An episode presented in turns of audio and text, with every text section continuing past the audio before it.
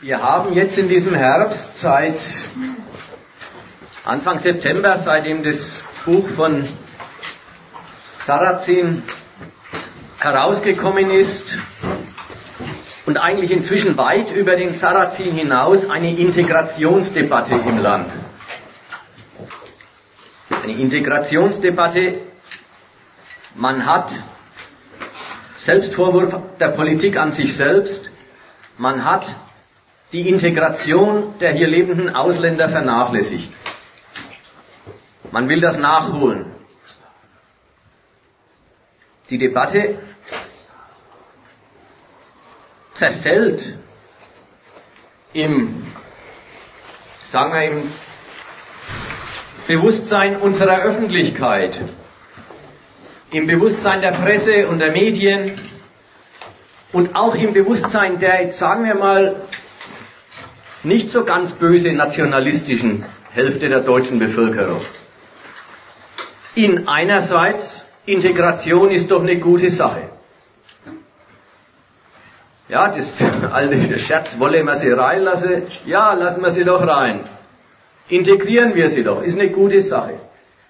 Nach der anderen Hälfte hin, wenn es dann die Seehofer-Sprüche gibt, wir wollen keine Zuwanderer aus fremden Kulturkreisen, wenn es dann diejenigen gibt, die sagen, der Islam gehört nicht zu Deutschland,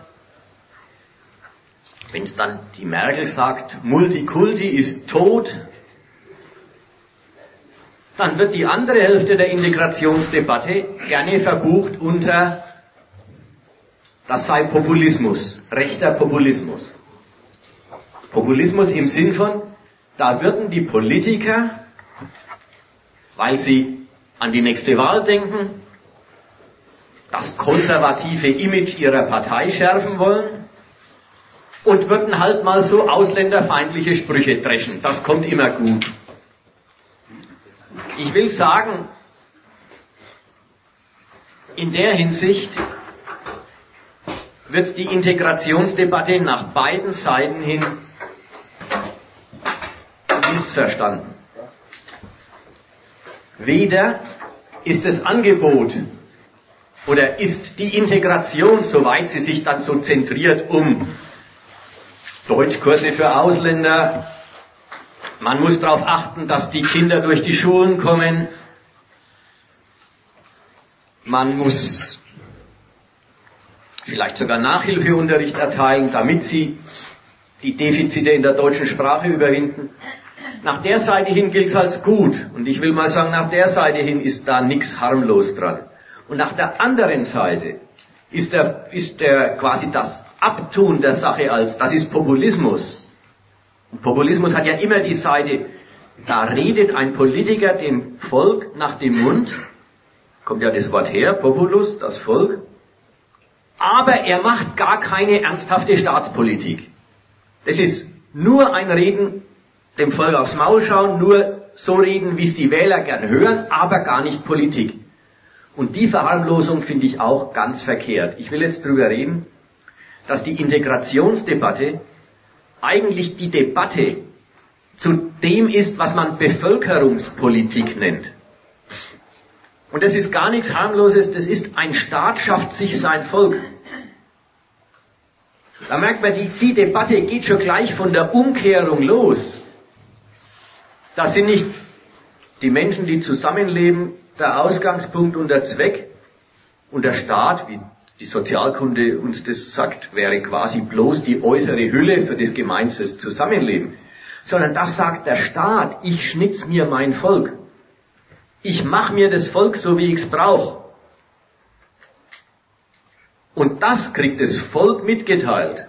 Und zwar sowohl diejenigen, die da als die Problemgruppen betrachtet werden, wie auch die anderen, die als die Mehrheitsbevölkerung äh, als diejenigen angesprochen werden, die Ansprüche an die Integrationsbereitschaft der Migranten oder Menschen mit Migrationshintergrund, wie es heißt, äh, die solche Ansprüche an die Minderheit zu stellen haben.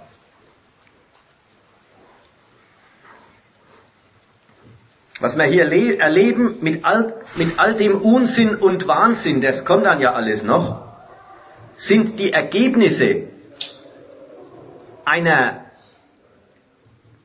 globalisierten Republik, nach innen und außen globalisierten Republik, die nicht weniger Volkstum von ihren Menschen verlangt, als die altmodischen Staaten, wo immer dieselben gewohnt haben und die quasi so, also nahezu familiär zusammengehört haben. Sondern gerade weil sie sich global tummelt, die Republik, einen scharfen Anspruch an den Patriotismus und die Staatsloyalität der Bürger stellt. Was ganz eigentümliches. Diese Republik erschüttert dauernd die Vorstellung von natürlicher Zusammengehörigkeit der Menschen. Und diese Sorte Zusammengehörigkeitsgefühl, diese unbedingte Loyalität zu diesem Gemeinwesen wird gleichwohl und erst recht verlangt. Also schaut euch die Republik an. In den 60ern haben sie Millionen billigste Arbeitskräfte aus aller Welt geholt. Dann waren sie da. Dass sie kein Deutsch gekonnt haben, hat damals nichts ausgemacht. Reden haben die nicht müssen. Die haben arbeiten sollen. Und die groben Arbeiten, für die die vorgesehen waren, das ging ohne viele Worte. Dann waren sie zu viel. Da macht die äh, Republik die Tür zu, sagt Ausländer Stopp. Dann sind sie ihr innen zu viel. Dann sagt sie, wir machen eine Rückführungsprämie. Dann konnten die Leute irgendwie Teile ihrer angesamt, ihrer ins deutsche Rentensystem eingezahlten Rentenbeiträge mit in die Türkei oder nach Griechenland, Portugal, wo sie halt hergekommen sind, mit zurücknehmen, wenn sie abkaut sind. Das wollte man. Dann war Ausländerstopp, dann war die Asylfrage, dann war Asylstopp. Inzwischen ist schon seit zehn Jahren, die lassen keinen mehr rein. Und also auch das ist Bevölkerungspolitik. Europa hat eine total militarisierte Außengrenze. Es darf niemand mehr her. Aber bloß die eine Hälfte. Die andere Hälfte ist, wir brauchen Zuwanderer, aber jetzt nicht mehr irgendwen. Die andere Hälfte der Globalisierten, also ich sehe es nach innen globalisiert. Es leben hier Menschen, die ursprünglich Deutsche waren und deutsche Eltern hatten, neben Millionen eingewanderter Türken, eingewanderter Südeuropäer, eingewanderter Osteuropäer inzwischen. Das meine ich nach innen globalisierte Republik und nach außen Bevölkerungspolitik. Dieser Staat beansprucht jetzt deutlicher denn je, wir müssen es so machen wie die Amerikaner und die Kanadier, wir lassen niemanden mehr rein, außer diejenigen, von denen wir uns was versprechen. Hochqualifizierte. Denen müssen wir das Reinkommen sogar erleichtern. Ein offenes Bekenntnis. Wir klauen anderen Völkern ihre Hochqualifizierten. Wir werben die ab. Jeder in Deutschland wusste, was Brain Drain für eine schlechte Sache ist, wenn die in Deutschland ausgebildeten Wissenschaftler dann alle nach Amerika abwandern und da die Technologie vorantreiben. Jetzt sagt Deutschland, machen wir auch. Wir holen uns aus Indien, aus wo halt die Cleverless und die gut ausgebildeten heranwachsen. Wir holen sie uns her. Aber nur, wenn wir sie brauchen können. Also das meine ich, nach innen und außen globalisierte Republik. Diese Nation sucht sich ihr Volk zusammen, wie sie es braucht. Und in dem, in so einer Republik kommen jetzt diese Integrationsfragen auf. Jetzt machen wir mal am Punkt zu dem Hauptton, den ich jetzt gerade angeschlagen habe, komme ich irgendwann spät zurück. Erstmal stellen wir uns noch ein bisschen naiv, verfolgen wir die Diskussion, wie sie in der Öffentlichkeit geführt worden ist und schauen mal drauf, was hat man denn so gemeint bei der Vorstellung, da liegt ein Integrationsdefizit vor, Da muss mehr getan werden. Wir wollen, wir können nicht, uns auf Dauer nicht damit abfinden, dass ein Teil des Volkes nicht gescheit integriert ist. An wen? An wen hat man denn gedacht, wenn man sagt, da sind welche nicht gescheit integriert? Naja, man weiß ja, an wen, an wen gedacht wird. gedacht wird an Ausländer, Migranten, oft an Jugendliche aus dem mit ausländischem, mit Einwanderungshintergrund, an Jugendliche, die in den jeweiligen meistens Elendsvierteln der Großstädte leben, in denen dann selber lauter Einwanderer leben, Ghettos, die keine Berufe haben, arbeitslos sind, von Sozialhilfe leben, die aus den Schulen rausgeflogen sind oder keine gescheiten Schulabschlüsse haben. Was sind es für Leute? Das sind Leute, die in dieser Republik nicht gebraucht werden. Es gibt keinen Bedarf nach ihnen. Wir haben, man zählt, wie man halt zählt, drei Millionen oder doppelt so viel. Ist auch ganz egal. Es gibt für einen Teil der Bevölkerung in dieser Republik keine Gelegenheit zum Geldverdienen. Keine materielle Existenzgrundlage. In manchen Fällen ist es ausdrücklich so, dass sind die Eltern hergeholt worden als Arbeitskräfte, steht übrigens in den Zeitungen im Augenblick. Da sind die Eltern als hergeholt worden als Arbeitskräfte für diese groben Industrien wie Stahlindustrie oder äh, Straßenbau oder irgend sowas. Und inzwischen sind viele dieser Arbeiten so rationalisiert, dass es diese Sorte Arbeitskräfte nicht mehr braucht. Die Eltern selber sind arbeitslos geworden, die Jugendlichen sind arbeitslos. Sie sind kapitalistische Überbevölkerung. Damit es mal als Dogma auch irgendwie deutlich wird, äh, das ist schon was Irres. Dass man in der in einem Land oder auf der ganzen Welt überhaupt sagt, da gibt's zu viele Menschen. Zu viele Leute. Da merkt, wenn so gedacht wird, wird eins deutlich. Denen, die so reden, ist völlig klar, dass sich nicht die Wirtschaft in ihrer Größe und wie viel da gemacht werden muss und wie viel es da zu tun gibt, nach den Menschen richtet, sondern dass sich die Menschen nach der Wirtschaft zu richten haben. Wenn es zu viel Menschen gibt, dann ist die Messlatte zu viel Menschen für die Wirtschaft. Die Wirtschaft braucht sie nicht, also haben sie keine Existenzberechtigung.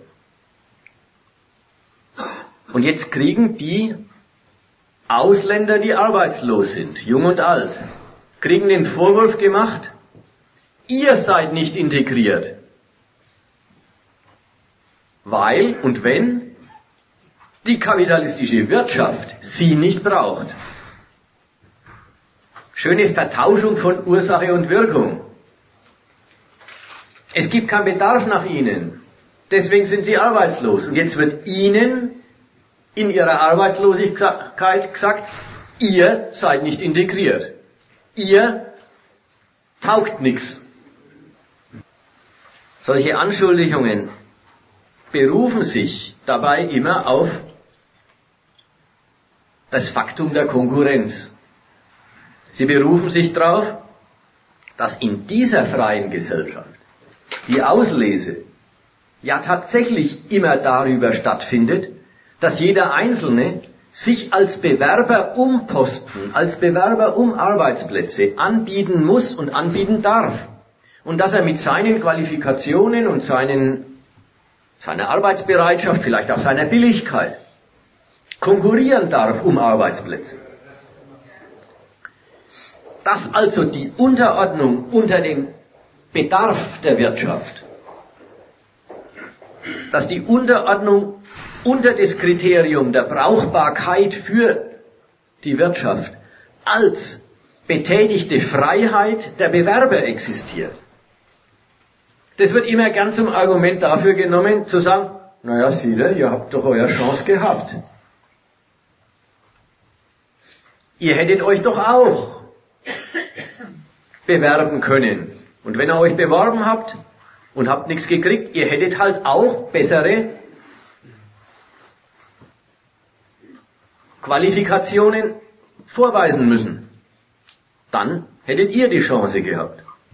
Und man muss zugeben, da ist ja sogar was dran.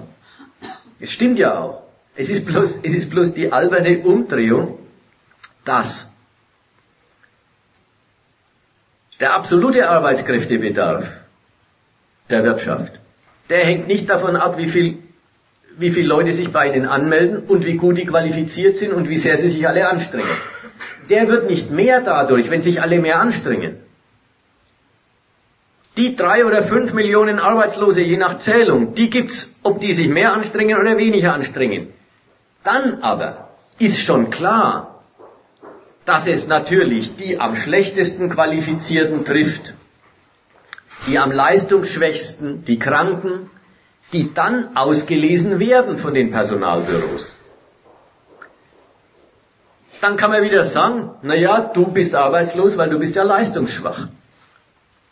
Mag ja sein, dass der Menschen, der da, der da ausgesondert wird, leistungsschwach ist im Vergleich mit einem anderen. Die individuelle Anstrengung entscheidet schon darüber, wer aus dem Kollektiv der Bewerber genommen wird und nicht genommen wird. Dass aber fünf Millionen übrig bleiben oder drei Millionen übrig bleiben, das hängt mit der Anstrengung der Bewerber nicht zusammen. Also eine schöne Umkehrung. Mit dem Argument, ihr kennt es, wenn es in der Zeitung steht, ja, immer wieder kann man das lesen, wieder sind die, äh, die, die am schlechtesten qualifizierten die Masse der Arbeitslosen. Leute lernt was. Ja, was ist denn, wenn sie alle was lernen? Dann sind wieder die am schlechtesten qualifizierten die Arbeitslosen, aber deswegen werden sie nicht mehr und nicht weniger. Umgekehrt, wenn mehr Leute gebraucht würden, dann wären die Leute, die jetzt als unnütz gelten, als unbrauchbar gelten, dann wären sie brauchbar, wenn mehr gebraucht würden. Und umgekehrt, wenn weniger gebraucht werden, werden Leute, die heute als brauchbar gelten, morgen unbrauchbar. Dann kann man ihnen wieder den Vorwurf machen, ihr seid ja auch unbrauchbar. Insofern ist dieser Umstand, dass bei uns die Selektion über die Freiheit der Bewerber läuft, wirklich als individuelle Konkurrenzanstrengung ist eine Riesenfalle, weil, man, weil das ist es, der Hebel, mit dem man die Leute für die Resultate verantwortlich macht, die in einer Hinsicht ja wirklich dafür verantwortlich sind. Nämlich in der, in der Entscheidung darüber, wer aus dem Kollektiv der Bewerber unten durchfällt. Aber dass immer dieselbe Zahl unten durchfällt, bei einem gegebenen fixen Bedarf des Kapitals nach Arbeit. Das ändert die Anstrengung der Individuen nie und nimmer. Das lässt sich durch die Anstrengung der Individuen nie und nimmer ändern. Jetzt wir weiterreden über das, was fällt Ihnen, was fällt jetzt denen, die sagen, da sind welche nicht gut integriert, man muss was tun, damit sie integriert werden, als absolut hinderlich auf. Eigentlich fällt Ihnen die subjektive moralische Reaktion derer, die durch den Rost gefallen sind, die fällt ihnen auf als, das ist die Ursache, warum sie durch den Rost fallen. Es stimmt ja, dass Menschen in der Konkurrenzgesellschaft, wenn die Schule zum Beispiel ihnen schon klar macht, du kannst eh zu denen, die die schlechtesten Noten kriegen, dass die sich nicht mehr anstrengen, dass die die Schule abschreiben. Es stimmt ja, dass wenn die Schule über den Schüler bloß noch negative Urteile produziert, dann akzeptiert der Schüler das Urteil der Schule über sich nicht mehr. Und in der Hinsicht muss man sagen, sind gerade die, von denen man sagt, die sind schlecht integriert, oder auch die, von denen man sagt, die sind schlecht integriert, gerade in der Hinsicht sind sie bestens integriert. Sie benehmen sich als moderne Konkurrenzsubjekte. Und wenn die Instrumente der Konkurrenz für sie nichts taugen, dann verweigern Sie den Instrumenten der Konkurrenz die Anerkennung. Ja, dann pfeifen Sie auf die Schule, dann schmeißen Sie die Lehre, dann verwahrlosen Sie vom Standpunkt der Arbeitstugenden aus gesehen. Was Sie auch können, wie die Guten, gut integrierten, die Bürger, zum bürgerlichen Konkurrenzsubjekt gehörende psychologische Selbstbejahung, ja, du brauchst das Selbstbewusstsein. Man kriegt auch so ein Blödsinn gesagt, man bräuchte das Selbstbewusstsein. Man kriegt manchmal gesagt, man hätte ein zu schwaches Selbstbewusstsein. Und man meint, niemand meint wirklich, was Selbstbewusstsein ist, nämlich, dass man die Welt, die Welt kennt oder die Welt betrachtet und die nicht mit sich selber verwechselt. Dass man weiß, wenn man was weiß, das ist ein Fenster und das bin nicht ich und ich bin was anderes als das Fenster. Das ist ein Bewusstsein von mir. Aber in dem Sinn meint ja niemand Selbstbewusstsein. Selbstbewusstsein wird gemeint, du musst Ja zu dir sagen, du musst stolz auf dich sein. Du musst dich bejahen, sonst bringst du nichts zusammen. Und dieser Blödsinn, dieses psychologische Stolzwesen, na das können die Ausgeflippten gerade so wie die, wie die gut etablierten. Die gut etablierten sind halt stolz auf ihre Abiturnoten und die Ausgeflippten, die suchen sich andere alternative Felder ihres Stolzes, ihrer Selbstbejahung, legen ihre Ehre in allen möglichen Schrott, der natürlich vom Standpunkt des erfolgreichen Mitglieds der bürgerlichen Gesellschaft aus lächerlich ist. In Tattoos, in Kleidung, in Macho-Gehabe und sind jederzeit bereit, für ihr Ehre in ein, in ein Kämpfchen einzutreten. Weil das ist die größte Wahrheit der Ehre, dass man sich für sie, für das Selbstbild, das man von sich macht, sich Respekt verschafft. Das alles sind Reaktionen der Erfolglosen auf ihren Misserfolg. Und zwar gerade Reaktionen, die von großer Integriertheit zeugen, denn Reaktionen, die genau zur Psychologisierung der bürgerlichen, des bürgerlichen Individuums passen und gehören. Diese Reaktionen jetzt, die ergeben dann schon das Bild von Leuten, die halt das Bild von Lumpen. Und jetzt dreht sich alles um und jetzt wird das Resultat die Reaktion, die die Menschen auf ihren Misserfolg in der Konkurrenz zeigen, das Resultat wird ihnen als, das ist der Grund, warum du keinen Erfolg hast, hingerieben. Die Leute sind, die sind verkehrt, ihnen fehlen die Konkurrenztugenden, die die Tüchtigen haben. Fleiß, Durchhaltevermögen, Disziplin oder, was jetzt der Sarrazin gemacht hat, Intelligenz. Die sind halt nicht intelligent, die sind dumm. Es ist interessant zu sehen, dass Leute wie dieser Sarrazin mit diesem Argument, mit dieser Beschuldigung gut verstanden werden. Deswegen nämlich, weil all die anständigen Normalen die Welt wirklich genauso auf dem Kopf stehen sehen wie der Sarrazin auch. Die Konkurrenztugenden sind die Grund, sind der Grund des Konkurrenzerfolgs. Ja, wir haben, ich habe es vorhin zu äh, unterscheiden versucht. Jeder, der hier was werden will, muss Konkurrenztugenden zeigen. Ob das zum Erfolg führt, ist eine ganz andere Frage. Aber dieser Standpunkt, der ist den Einheimischen, den gut etablierten, den gut integrierten, total äh, äh drauf. Erst muss man die Konkurrenztugenden sich zu eigen machen. Man muss eigentlich die Konkurrenztugenden befolgen, ohne Rücksicht auf den Erfolg. Nicht quasi, wie viel Fleiß muss ich zeigen, damit ich folgendes Resultat erreiche. Keine Zweckrationalität auf dem Feld, sondern eine unbedingte Haltung. Fleißig muss man unbedingt sein, pünktlich muss man unbedingt sein, ohne die Frage, was eigentlich davon abhängt, wenn man mal unpünktlich ist. Man muss sich das alles zu Lebensmaximen machen und nicht davon abhängig machen, ob es was nützt oder nicht. Nur dann kann man sich in dieser Welt behaupten. Ja, dieses immer wieder aufstehen, wenn man auf die Nase gefallen ist, nie aufgeben, sich immer wieder neu bewerben, wenn man abgelehnt wird, sich immer wieder neu frisieren und sauber gewaschen antreten, neu qualifizieren und so zu. Diese Grund, das, das muss eine Grundhaltung sein und kann nicht und darf nicht praktisch wie ein Mittel zum Zweck eingesetzt und nicht eingesetzt werden, je nachdem, wie viel Nutzen man sich davon verspricht. Diese Haltung, die ist den ganzen Etablierten total geläufig. Und jetzt entdecken sie die anderen. Denen fehlt's an den Konkurrenztugenden, die es doch braucht, damit man hier was wird. So weit, so gut. Die schlecht integrierten Migranten, an die gedacht wird, sind eigentlich die armen Migranten. Es sind eigentlich die aus dem Arbeitsmarkt und aus den normalen Karrierewegen dieser Gesellschaft herausgefallen. Jetzt möchte man mal sagen, was hat denn das überhaupt mit Migranten zu tun? Der Übergang zum zweiten Punkt.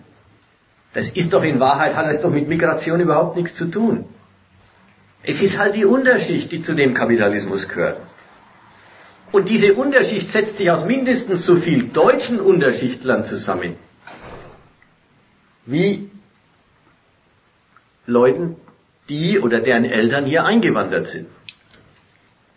Es ist in Wahrheit das, soweit wir jetzt das Thema haben, ist in Wahrheit ein soziales Problem und überhaupt keins der Nationalität. Und soweit wie wir jetzt sind, muss man ja auch sagen, als nicht integriert gelten nicht die Ögers, Özdemirs, Ösils, ja, weiß jeder, wer die sind? Öger ist der Besitzer von dieser türkischen, also von dem Urlaubsflieger. Und der Özdemir ist der äh, Vorsitzende der Grünen Partei und der Özil ist unser Fußballer. Soweit wie wir jetzt sind, denkt bei nicht integriert niemand an die. Da denkt man einfach an die, an die Dropouts, an die, an die, äh, an die Unterschichtler. Und eigentlich ist es gar kein gar keine Frage der Nationalität, sondern voll und ganz eine soziale Frage. Ja, diese Gesellschaft braucht einen Teil ihrer Mitglieder nicht und lässt sie verkommen. Und so sind die dann da beieinander. Bis dahin, dass sie natürlich in Ghettos leben. Achso, da wollte ich jetzt dazu sagen, was hat das alles mit Einwanderern zu tun? Erstens gar nichts. Zweitens, allenfalls dieses, dass in einer nationalen Konkurrenz um Erwerbsgelegenheiten natürlich die neu hinzugekommenen Migranten und ihre Kinder prädestiniert sind für die unterste Abteilung. Erst kommen sie her und sind für die grobsten Arbeiten gefragt und da sind sie auch recht. Können kein Deutsch. Dann erfährt man Geschichten. Menschen leben 30 Jahre hier und lernen kein Deutsch. Noch schöner. Kinder der zweiten Generation können schlechter Deutsch als ihre Eltern. Da muss man wirklich sagen, das ist absurd. Das sind Absurditäten. Absurditäten aber, wo vielleicht sind sie auch zum Teil Übertreibungen, aber wo es der Fall ist, wo es wirklich so ist, da regt sich dann der Deutsche immer auf und sagt, die lernen nichts. Da soll er doch erst einmal zur Kenntnis nehmen, in was für Rollen diese Menschen hierher geholt worden sind, dass es offenbar nicht drauf ankommt. Denn eins gilt immer. Die Sprache, das mag auch eine Weile dauern, aber die Sprache lernt je, derjenige, der mit dieser Gesellschaft wirklich einen Kontakt hat und sich hier äh, bewähren muss, der in dem Laden irgendwas zu tun kriegt, die Sprache, die dafür nötig ist, lernt er immer. Das ist keine Kunst. Wenn die die also nicht lernen, dann zeugt es davon, dass auf der einen Seite eben die Elterngeneration, die haben sie nicht gebraucht für ihre Rolle. Und wo das in der, in der zweiten Generation noch vorhanden ist, zeugt davon, die leben in ihrem, also wo das der Fall ist, die leben in ihren Stadtteilen, wo dann sowieso nur Türkisch geredet wird. Die kommen aus ohne Deutsch, weil sie in dieser Gesellschaft überhaupt keine Chance angeboten kriegen, wo sich Deutsch lohnen würde. Dann ist natürlich klar, wenn es dann zu wenig Arbeitsplätze gibt, dann ist natürlich jemand, der kein Deutsch kann oder schlecht Deutsch ist, schlechter drauf. Dann ist natürlich wieder die, die Migranten-Community, ja, seien es die eingewanderten Russen, seien es die Türken, seien es andere Osteuropäer, dann ist die Community natürlich eine Weise, wie man überleben kann. Aber dann ist man auch auf sie verwiesen. Da gibt's noch ein bisschen Geld zu verdienen. Da gibt's inoffizielle Beschäftigung. Bis hin zu, da gibt's ein paar, paar Chancen, illegal Geld zu verdienen. Und dann wieder die Sprache ein gewisses Schutzmittel gegen die deutsche Polizei ist. Also wenn überhaupt. Also erstmal die ganze Geschichte mit, das sind schlecht integrierte, weil Unterschichtler. Das hat mit den Ausländern und mit den Migranten überhaupt nichts zu tun. Das sind Unterschichtler, das ist eine soziale Frage.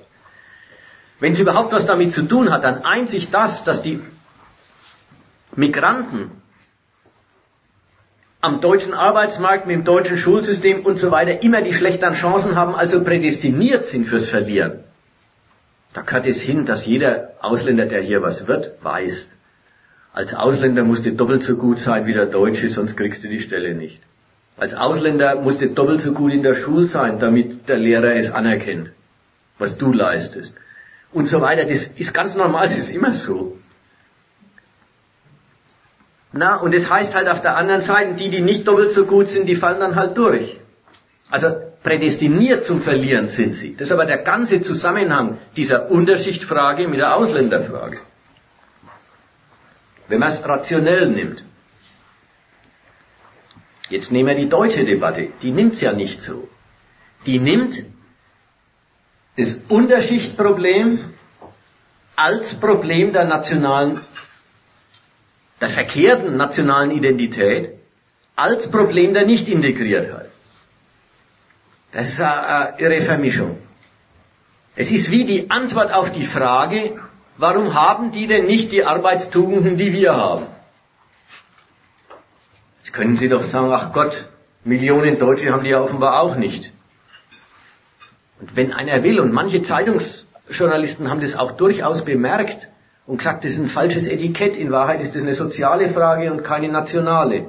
Manche Zeitungsjournalisten haben auch geschrieben äh, über ausländische Jugendliche, die halt Unterschichtverhalten zeigen, regt man sich wunder wie auf. Aber über den erschreckenden Absturz großer deutscher Bevölkerungsteile ins Hartz-IV-Milieu regt man sich nicht auf. Stimmt auch. Aber die, die, die, diese Journalisten protestieren gegen das falsche Etikett oder die, gegen die falsche Rubrik, in der die Diskussion stattfindet. Aber was sie nicht tun ist, sich dem mal stellen, warum warum warum es in der falschen Rubrik abgehandelt wird bei uns. Da wird nämlich gleich bei, bei den Migranten wird der Misserfolg in der Konkurrenz gleich zur Frage ihrer Zugehörigkeit zu unserem Gemeinwesen. Das bleibt dem Hartz-IVler erspart, dem Deutschstämmigen. Ja, ein Lump ist er auch. Leisten tut er auch nichts. Minderleister oder was immer. Aber Deutscher bleibt er. Der, der hat da nichts zu beweisen an der Front. Ein Migrant, der genauso in Hartz IV hängt, wie der deutschstämmige Hartz-IVler, kriegt gleich die Frage, kannst du eigentlich her? Es ist gleich die Frage der Zugehörigkeit zu diesem Staat und zu diesem Gemeinwesen. Es ist ja viel, es ist ja schlimm genug, wie sie mit den Hartz-IVlern umspringen, aber das ist ein viel gewaltigerer Angriff, der immer mit dem, eigentlich mit dem Gedanken spielt, als Ausländer oder als Ex-Ausländer darfst du nicht in Hartz IV hängen. Solche können eigentlich nicht her. Und wie gesagt, es gibt ja die ganzen Dinger, denen muss man ganz anders kommen, denen muss man Deutschkurse aufzwingen. Da ist dann nicht mehr, wir helfen euch Deutsch lernen. Deutschkurse aufzwingen, gleichzeitig streicht man das Geld für Deutschkurse. Sanktionen machen, wenn sie sie nicht annehmen. Hartz IV streichen. Bis hin zu, in gewissen Fällen, Abschiebung. Also dieses Nicht-Hergehören, das hat ja durchaus den ernsten Gehalt, da gibt's auch die Perspektive der Deportation. Nicht bei jedem selbstverständlich, aber das halt bei den verschiedenen Kategorien. Wichtig ist dieser Punkt. Meine Rede war, in Wahrheit ist es ein soziales Problem, ein Kapitalismusproblem. Überbevölkerung, die nicht gebraucht wird behandelt wird, genau dieses soziale Problem als Problem der nationalen Zugehörigkeit bzw. der Nichtintegriertheit.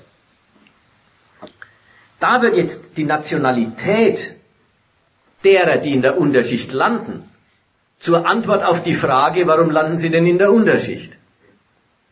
Und es ist sozusagen, es ist eigentlich bloß, aber was heißt schon bloß? Es ist bloß die Fortsetzung dieser Moralumkehrung, von der ich vorhin geredet habe. Wenn alle anständigen Konkurrenzsubjekte dieser Gesellschaft, wenn die den Standpunkt einnehmen, man muss die Arbeitstugenden unbedingt verfolgen und nicht einfach nach Maßgabe dessen, wo man meint, man muss sie einsetzen. Nur wenn man nicht nachlässt, fleißig, pünktlich, arbeitsam und so weiter zu sein, nur dann wird man was. Und die, die nichts werden, haben die Tugenden nicht. Da, darauf ist jetzt der Ausländer die Antwort. Ja, die haben unsere Tugenden nicht, weil die haben ja ein ganz anderes Wertesystem. Ja, sehr, sehr lustig an der Stelle, dass da, da kriegt jetzt auf einmal die Frage der nationalen Identität kriegt einen interessanten Inhalt. Unsere nationale Identität ist Konkurrenzsubjekt zu sein. Ja, und das gibt's ja wirklich. Der Deutsche ist arbeitsam. Der Deutsche ist zielstrebig, effizient. Da merkt man dieses, da, da definiert sich auf einmal der Nationalcharakter über Konkurrenztugenden. Und das Scheitern der Ausländer an diesen Maßstäben der, der kapitalistischen Konkurrenz wird ihnen als, ist ja kein Wunder, die haben ja ganz andere Werte hingerieben als ihre Schuld. Und gleich als die Frage, gehört sie überhaupt dazu, soll man sie überhaupt hier behalten?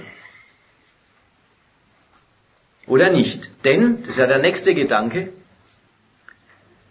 wenn diese Leute in die Sozial, in die, in die, wie sagt man, Fänge des Sozialstaats geraten, wenn sie in die soziale Hängematte fallen, dann sind sie eine Last für uns.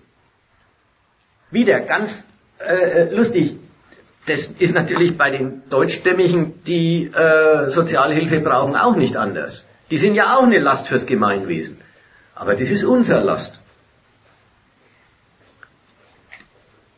Die, gut, die ist schlimm genug. Schlimm genug, dass es viele Deutsche gibt, die erfolglos in der Konkurrenz sind. Aber Einwanderer, die erfolglos in der Konkurrenz sind. Das müssen wir uns doch nicht leisten. Das ist richtig, das ist ein Angriff auf die, da wird ein, ein eigentlicher Ausschluss, ein Ausschlussgrund formuliert. Ein Volksteil mit Migrationshintergrund, der in, der das, den Sozialkassen zur Last fällt, ist was, das müssen wir uns nicht leisten. Da nehmen dann Sätze von dem, äh, von dem bayerischen Ministerpräsidenten Seehofer. Wir sind doch nicht der Sozialstaat für die ganze Welt. Oder andere. Zuwanderung in unsere Sozialsysteme wollen wir, können wir nicht mehr dulden. Übrigens, die dulden sie längst sowieso nicht. Zuwanderung in die Sozialsysteme, das gibt's schon längst nimmer. Hat es vielleicht irgendwann mal gegeben, als äh, äh, in, in dem Übergang von der Gastarbeiterzeit zu dem, wo es dann zu viel waren. Aber längst gibt es keine Zuwanderung in die Sozialsysteme mehr. Das wird sowieso nicht geduldet. In Deutschland findet im Moment eine Auswanderung statt. Mehr Auswanderung als Einwanderung. Aber eben, Sie sehen es als, wir haben eine Zuwanderung in unsere Sozialsysteme und das lassen wir nicht zu. Soweit, so gut. Ich habe jetzt die Diskussion geschildert und an der Diskussion, die natürlich immer vor der deutschen Öffentlichkeit ausgebreitet wird, wo also auch dann jeder Deutsche mitdenken darf, müssen wir uns diese Leute leisten? Sind die nicht eine Last für uns? Passen die überhaupt zu uns? Die Diskussion hat aber nicht einfach den Zweck, dass sie quasi den Nationalismus der Bundesbürger befriedigen soll sondern da drückt schon ein Staat seine Unzufriedenheit mit einem Volksteil oder mit einem Teil seiner Bevölkerung aus. Diese Milieus, es wird ja nebenher immer gesagt, von den Millionen gut integrierter Migranten reden wir jetzt nicht. Stimmt ja reden sie nicht. Diese Milieus, die will sich dieser Staat nicht mehr bieten lassen. Und das muss man ernst nehmen. Das ist nicht einfach Gerede. Das geht darum, diese Milieus anzugreifen. Und da gehört dazu, Deutschkurse sind jetzt nicht mehr Angebot, sondern obligatorisch. Da gehört dazu, diesen Familien und in diesen Stadtvierteln müssen wir die Kinder möglichst früh von ihren migrantischen, von ihrer migrantischen Umwelt trennen. Das hat schon was von diesen Eltern die Kinder wegnehmen. Ja, obligatorische Kindertagesstätte ab drei Jahren. Das Argument heißt, damit sie Deutsch lernen und damit sie Deutsch auch reden und nicht bloß in den Schulstunden, wo sie es dann in der Schule mal gesagt kriegen. Stimmt ja auch. Nur, das ist ein richtiger Angriff auf die Milieus.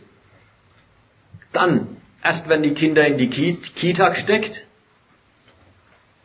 damit sie von daheim weg sind und eben unsere Sprache lernen und unsere Gewohnheiten annehmen, dann gibt's, dann muss man in den Problemvierteln Ganztags, Ganztagsschulen einrichten, obwohl doch die Eltern Hartz IV sind und immer daheim sind, also Zeit hätten. Ne? Nein, in diesem Fall ist ganz klar, da finden Ganztagsschulen nicht statt, weil die Eltern alle berufstätig sind, sondern da müssen Ganztagsschulen sein, damit die Eltern nicht bei, die, die Kinder nicht bei diesen Eltern sind. Damit sie ins deutsche Milieu reinwachsen. Und es zwingt diesen Migranten, diesen Milieus, auf die da losgegangen wird, neue, eine neue Sortierung auf. Es zwingt ihnen auf, werde, werde taugliches Konkurrenzsubjekt in dieser Gesellschaft, auch wenn du bisher immer gescheitert bist. Mach wenigstens deine Kinder dazu. Oder nimm zur Kenntnis, dass du noch ganz anders ausgegrenzt wirst, als du jetzt schon ausgegrenzt bist. Bis hierher ist ein klarer Fall. Nicht-Integration ist ein Wort für kein Beitrag für, das, für die kapitalistische Wirtschaft dieses Landes, sondern deswegen, weil die Leute kein Beitrag sind, eine Last. Die Zwänge, an die gedacht wird, sind Schritte die Leute dazu zu zwingen, nützlich zu sein. Dass sie das aus sich heraus gar nicht bewerkstelligen können. Sie dazu zwingen, vom Kapital nachgefragt zu werden, das können die gar nicht. Ändert nichts dran, dass man darauf besteht, dass sie alle Voraussetzungen an sich dauerhaft und immer wieder neu zu erfüllen haben, um möglicherweise nachgefragt zu werden. So, soweit, so gut. Soweit ist die Diskussion eigentlich einfach und verständlich und national und kapitalistisch bösartig, aber man weiß, worum es geht. Man weiß, was verlangt ist, man weiß, was das für eine Zumutung ist, man weiß auch, dass es gar nicht zu erreichen ist von denen, von denen es verlangt wird, aber schön. Eine Herrichtung dieses Volksteils für kapitalistische Nützlichkeit.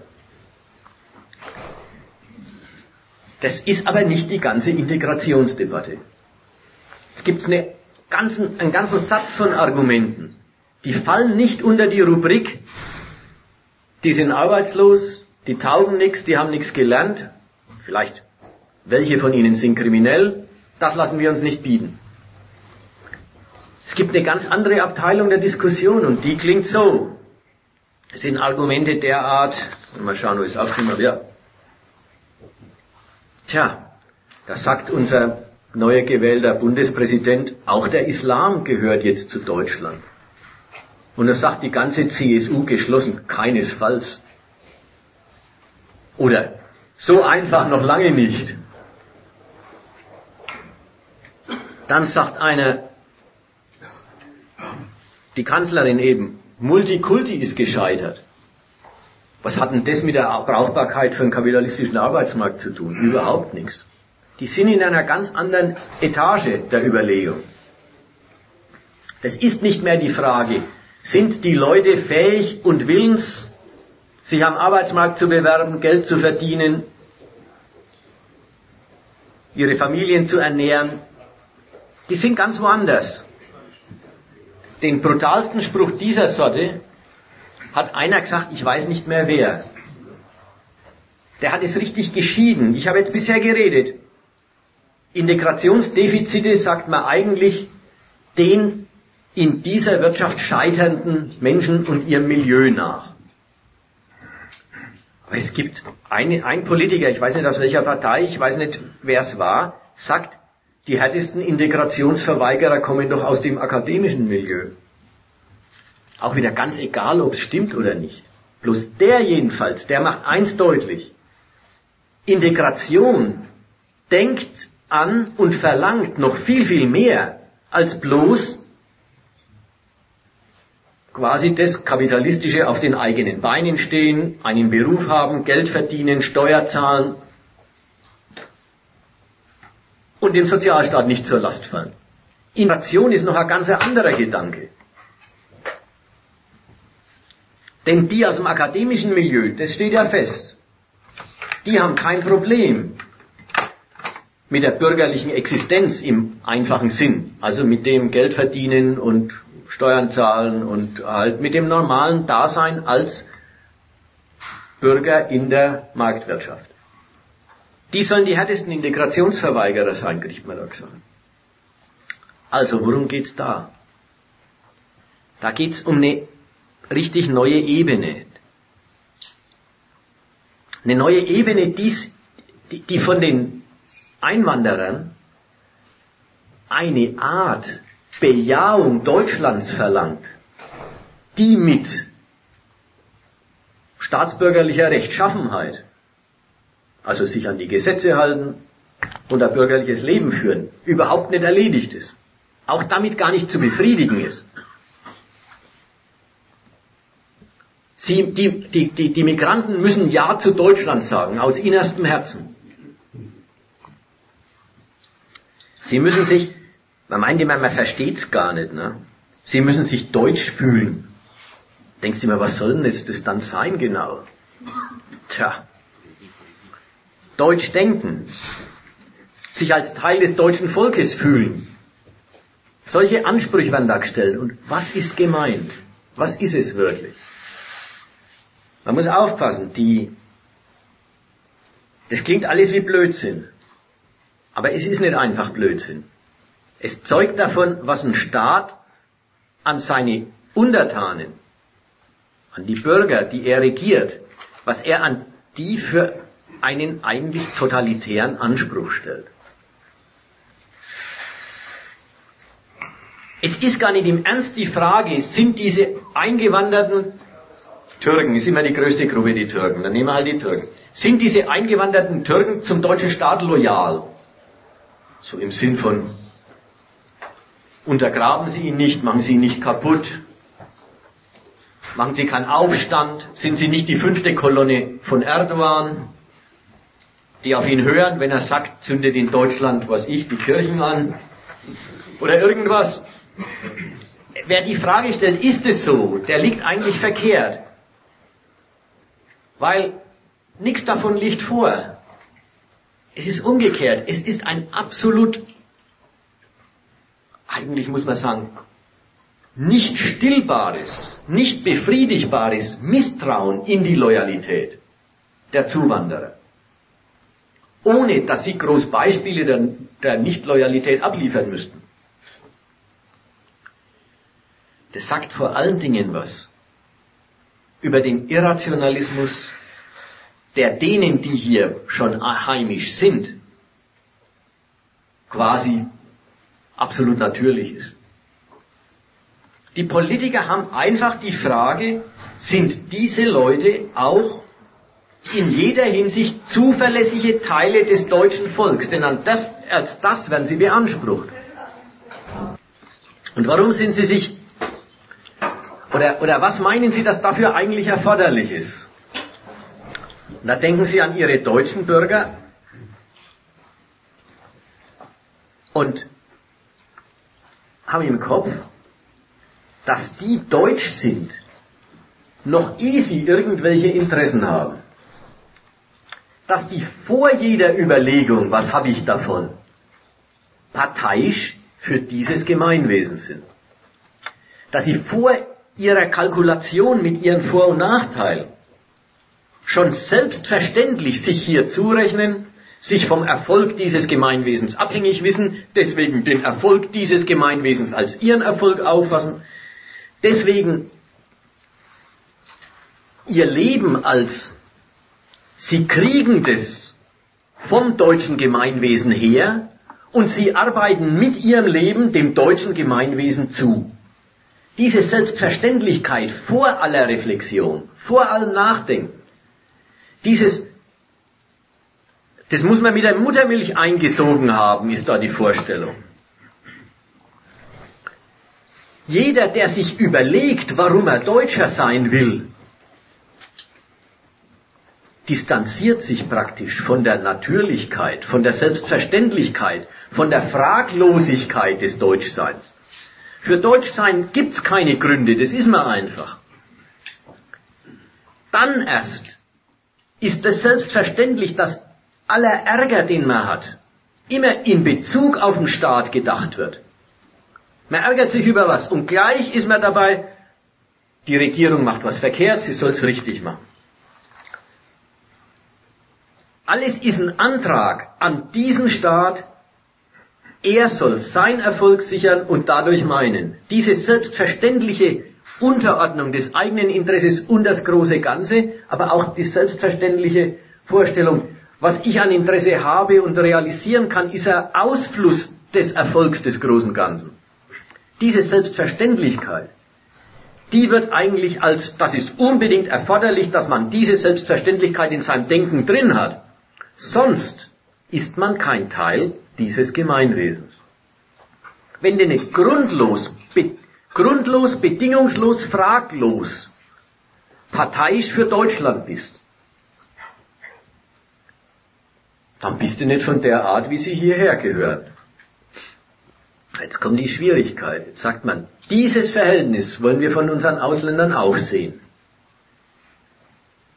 Und es ist natürlich klar, diese Art vor aller Reflexion, vor allem Denken, quasi natürlich, quasi eben, da ist man hineingeboren und drin aufgewachsen, das ist ein so selbstverständlich, man weiß gar nicht, man wüsste selber nicht zu sagen, warum man deutsch ist.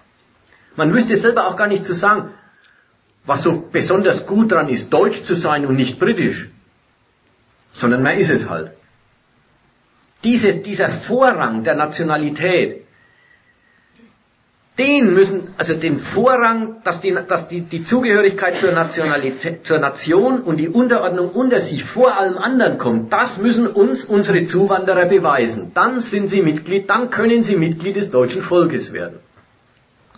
Jetzt ist der Hammer, wie soll man das beweisen? Das, das ist überhaupt nicht zu beweisen. Und jeder erbrachte Beweis jeder erbrachte Beweis ist ja selber nochmal ein Dokument, dass es in diesem Fall so natürlich offenbar nicht ist. Wenn Ausländer, die jetzt eingebürgert werden, auf die Verfassung schwören, dann sagt man, na ja, die schwören auf die Verfassung, weil sie den Pass, Pass haben wollen. Wenn die die Deutschlandhymne singen, man ist übrigens frei, man kann sagen, da schau, die singen die Deutschlandhymne, das ist doch schön. Oder man sagt, na ja, die wollen halt anerkannt werden. Und weil, sie's, weil sie Ausländer sind, die anerkannt werden wollen, erkennt man die Berechnung. Und jetzt kommt diese, diese, dieser Unsinn. Äh, was sind denn jetzt dann die Erkennungsmerkmale der nationalen Zugehörigkeit? Jetzt kommen die mit, das ist die Kultur. Und da erzählen sie Deutschen, von denen wirklich kein Schwein mehr Goethe liest. Keiner kennt das Zeug. Keiner will's wissen. Ist auch wirklich kaschant, wenn man es nicht wissen will. Aber man kommt denen mit, wir mit unserem deutschen Kulturkreis, wir sind das Land der Dichter und Denker. Die Ausländer, die jetzt hierher gehören wollen und jetzt diese Prüfungen bestehen müssen, sollen glatt Bekenntnisse zum deutschen Kulturkreis ablegen, die ein Deutscher nie ablegen muss und, von, äh, äh, und wo ein Deutscher auch, oder quasi die allergrößte Mehrheit der Deutschen auch absolut scheitern würden auf, an der Prüfung, ob sie eigentlich vertraut sind mit dem Zeug. Und dann fällt den Regierungen als, naja, ist schlecht, oder? Ist auf einmal schlechter. Und dann fällt äh, unseren Integrationspolitikern als der zuverlässigste Anker die Religion ein. Unser christlich-jüdisches Weltbild. Es ist schon lustig, auch das. Wer geht in, Euro, in Deutschland eigentlich noch in die Kirchen? Absolute Minderheiten. Christentum, ach Gott. Wen juckt es? Ja, bei den Ausländern ist das Christentum unsere Identität.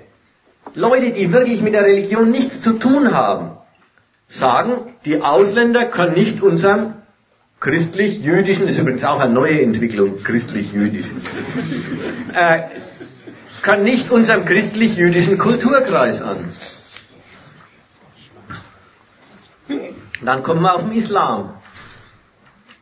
Islam ist die Religion der anderen. Und das ist jetzt der, der Stand der Debatte. Die, der Stand der Debatte ist jetzt Islam. Ist der eigentlich schon die falsche Religion, also eigentlich unverträglich mit dem Deutschsein? Oder ließe sich der Islam eindeutschen, sodass ein Bekenntnis zu Allah auch ein Bekenntnis zu Deutschland ist? Ja, wir machen einen islamischen Religionsunterricht auf Deutsch, die Imame müssen Deutsch lernen, sie müssen Deutsch predigen, sie müssen ein Bekenntnis zur religiösen Toleranz ablegen, sie müssen, was weiß ich, ein Bekenntnis zur Gleichberechtigung der Geschlechter ablegen und so weiter und so weiter. Wir finden Wege, wie wir den Islam zu einem Bekenntnis zu Deutschland umformen. Das ist ungefähr der Ton von dem Bundespräsidenten Wulff. Warum soll nicht auch der Islam, jetzt haben wir es ja mit dem Judentum auch geschafft, warum soll nicht auch der Islam ein Bekenntnis zu Deutschland werden. Kommt die andere Abteilung, Seehofer und so weiter und sagen Islam nie und nimmer. Diese Religion mag auch eine große Religion sein, aber es ist nicht unsere. Das ist wirklich das ganze Argument, nicht unsere.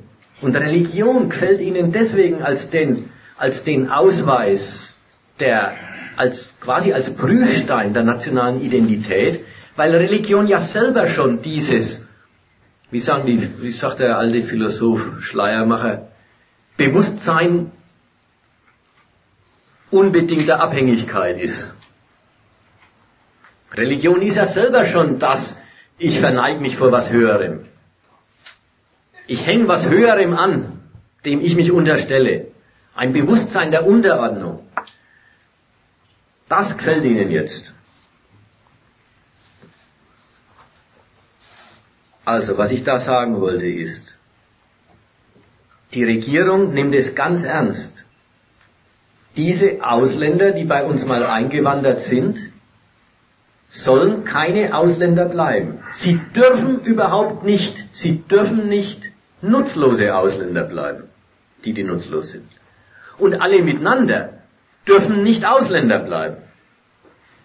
Das ist eigentlich der Gehalt der Merkel, des Merkel-Satzes Multikulti ist tot. Multikulti wird identifiziert mit dem Gedanken, man hat da in, mit seinen verschiedenen Kulturen nebeneinander hergelebt und wer wollte, konnte es noch für eine Bereicherung halten. Dass es jetzt zum deutschen Speiseplan auch noch Döner gibt und noch Latschmazun oder was auch immer.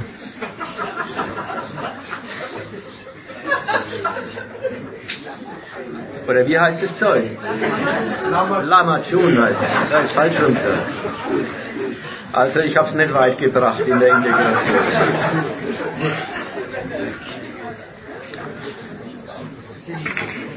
Wenn die Merkel sagt, ähm, Multikulti ist tot, dann heißt das, das Nebeneinander von Kulturen und Milieus mit der Vorstellung, dass das ja in Frieden miteinander auskommt, das Nebeneinander wird nicht mehr geduldet.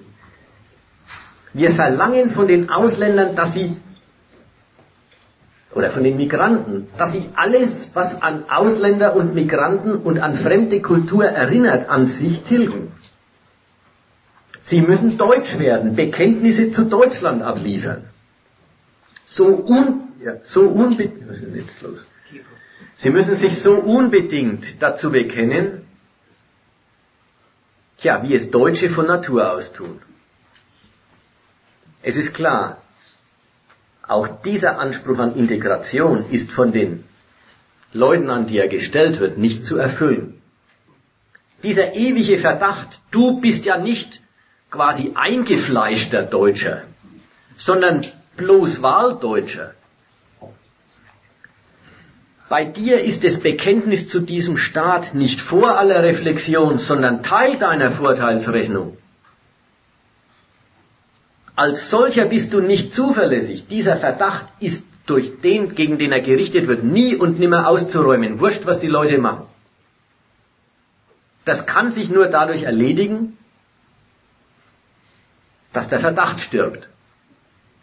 Dass er einfach, dass er einfach, dass die Prüfung nicht mehr verlangt wird. Wie sie inzwischen bei den ins Ruhrgebiet eingewanderten Polen einfach nicht mehr verlangt wird. Die sind am Anfang des 19. Jahrhunderts oder am Anfang des, am Ende des 19. Jahrhunderts eingewandert. Auch diese Fußballer, äh, Ar Armanski und Schimanski und so weiter.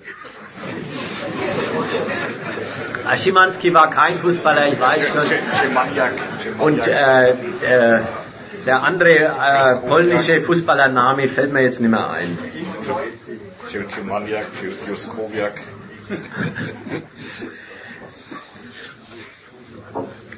noch, eine andere, noch eine andere Seite. Die Ausländer werden, ihnen wird wirklich die Aneignung eines natürlichen Nationalismus abverlangt.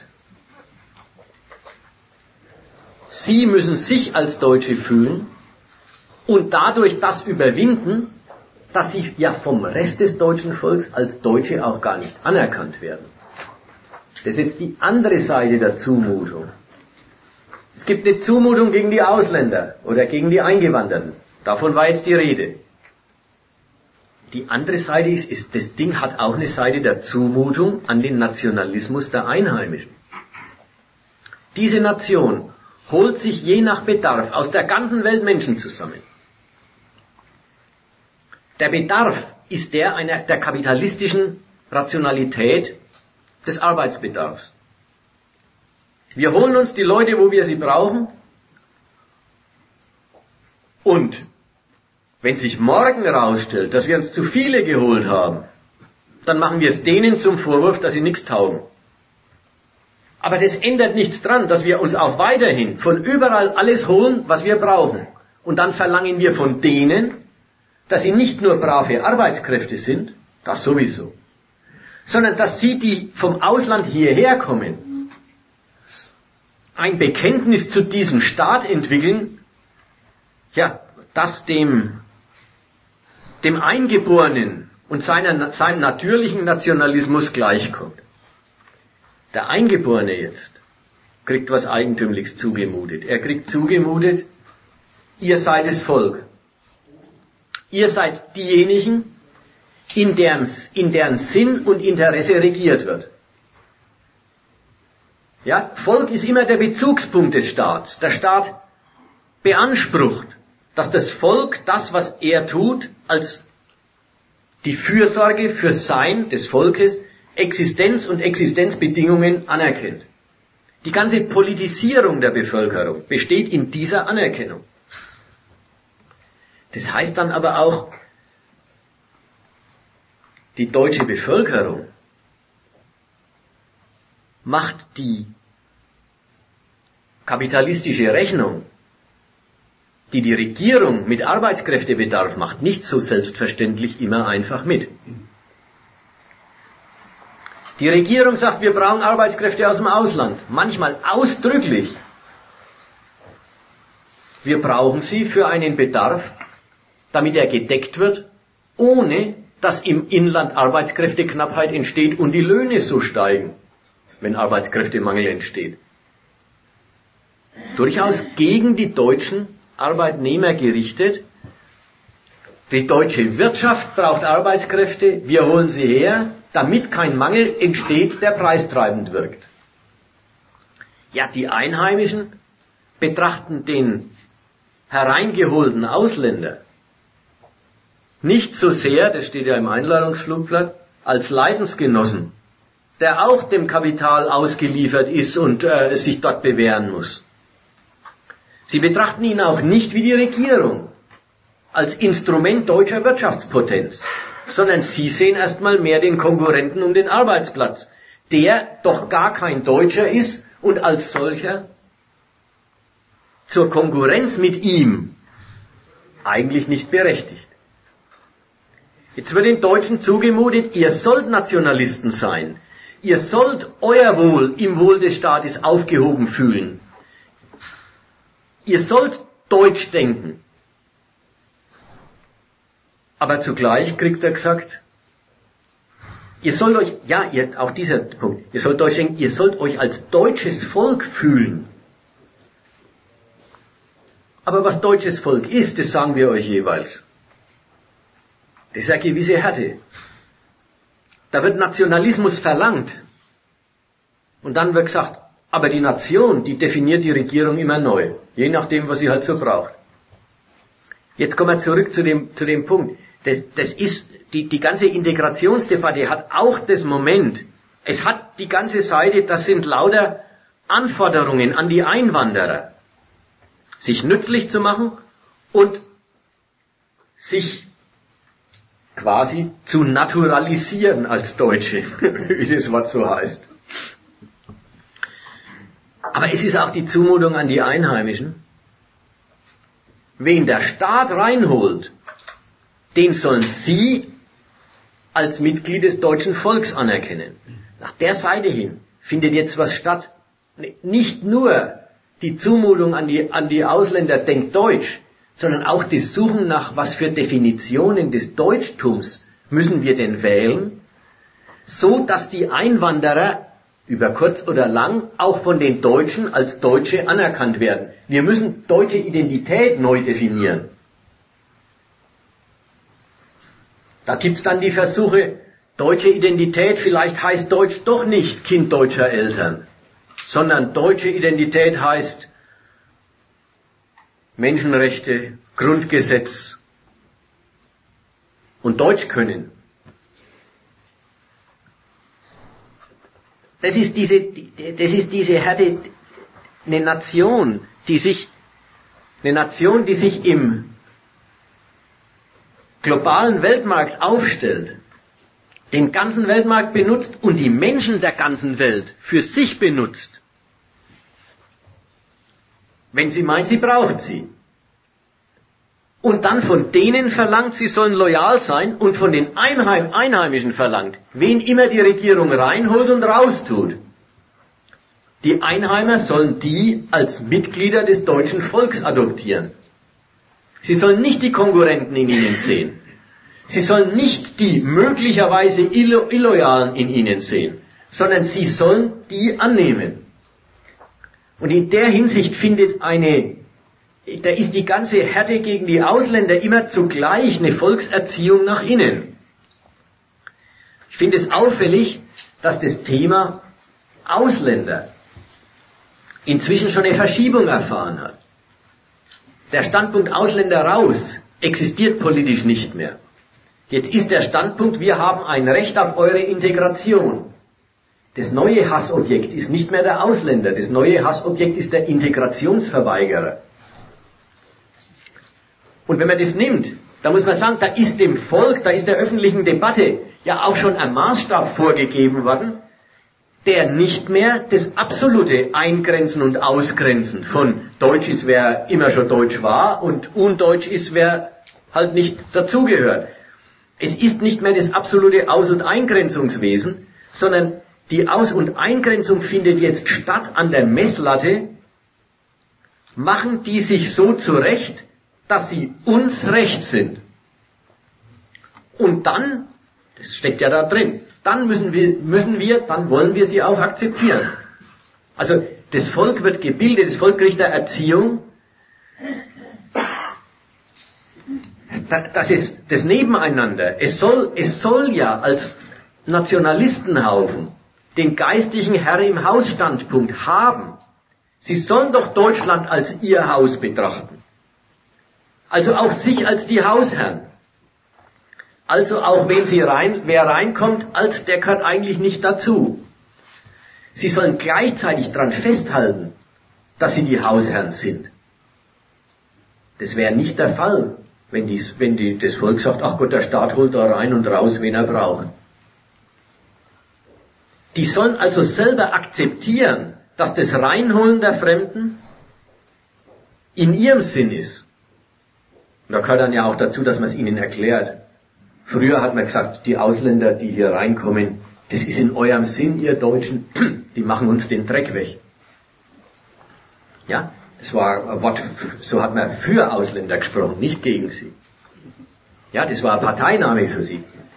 Heute sagen sie, wir holen uns äh, top qualifizierte Menschen aus aller, aller Herren Länder her, die schaffen Arbeitsplätze. Das ist auch ein Argument für, für euch Deutsche. Es ist für euch, ihr, also die sollen anerkennen, dass sie der Herr im Haus sind. Das ist, dass sie die Messlatte sind, dass das deutsche Volk und was es braucht, die Messlatte dessen ist, was die Politik macht, obwohl sie ja ganz andere Messlatte hat, nämlich kapitalistische Tauglichkeit für die Wirtschaft. Sie sollen anerkennen, dass es in ihrem Sinn ist. Und sie sollen dabei, äh, dass sie die Herren sind. Und sie sollen dabei gleichzeitig anerkennen, dass die Fremden, die reinkommen, dann auch welche werden wie sie. Und das Doppelte, das ist es, was im Land ja praktisch auch das, äh, die Zerwürfnisse zwischen unten und oben produziert. Die die Regierung auch nicht duldet und wo, wo dann die Regierung auch auch am Zerwürfnis noch merkt, dass die Unzufriedenheit mit den Eingewanderten zu groß ist, dass sie also anders mit den Eingewanderten umgehen will und muss. Also wieder härter integrieren. So, jetzt, damit wollte ich, mache ich erstmal Schluss. Ich erinnere nochmal an den Ausgangspunkt. Was wir hier vor uns haben, das sind, das ist die Anspruchshaltung einer nach innen und außen globalisierten Republik. Sie löst einerseits das, was Volk ist, die zu, die zu einem Staat zugehörige und sich ihm zurechnende und auf ihn rechnende Menschenmasse. Das löst diese globalisierte Republik einerseits dauernd auf und andererseits beansprucht sie erst recht genau den, den Nationalismus der Menschen, die sie regiert. Und dieses Doppelte ist es, was diese Integrationsdebatte ja anheizt, ausmacht und dann auch die praktischen Konsequenzen. Das ist ja nicht nur eine Debatte. Dann auch die praktischen Konsequenzen davon hervorbringt. So, erstmal Punkt.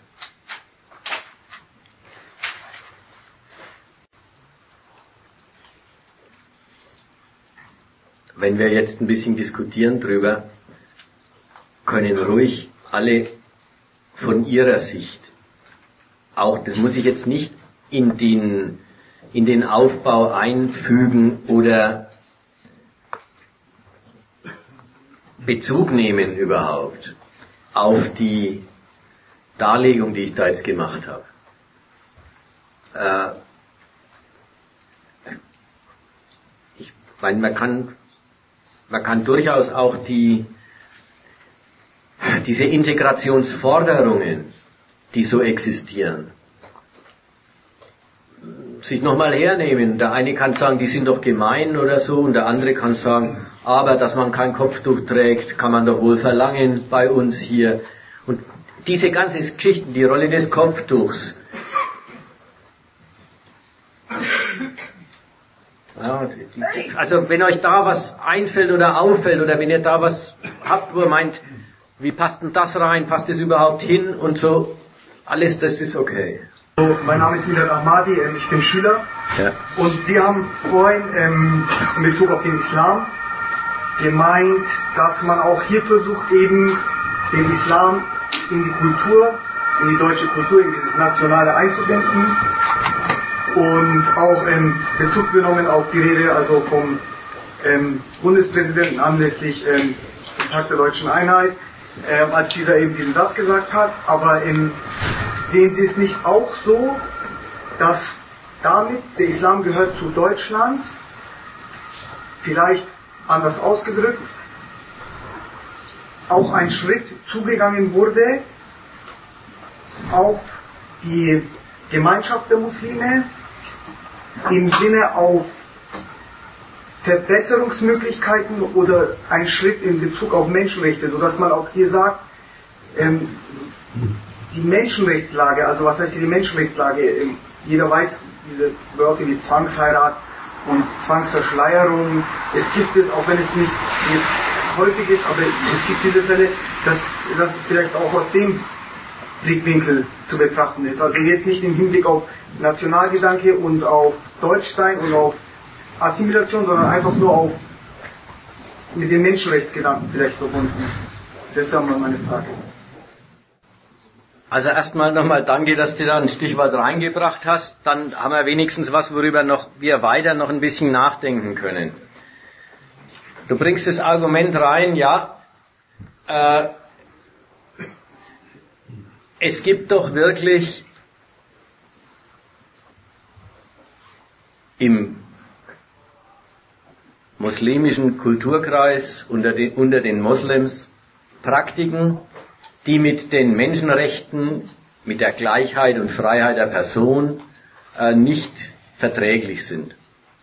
Und ist es nicht von dem Bundespräsidenten ein Angebot, den, dass der Islam als ehrenwerte Religion, mit der man auch deutsch sein kann, äh, akzeptieren könnte, wenn die Religion sich um diese ihre Elemente, die den Menschenrechten widersprechen, ähm, bereinigen würde, wenn sie die wegstreifen, abstreifen würden.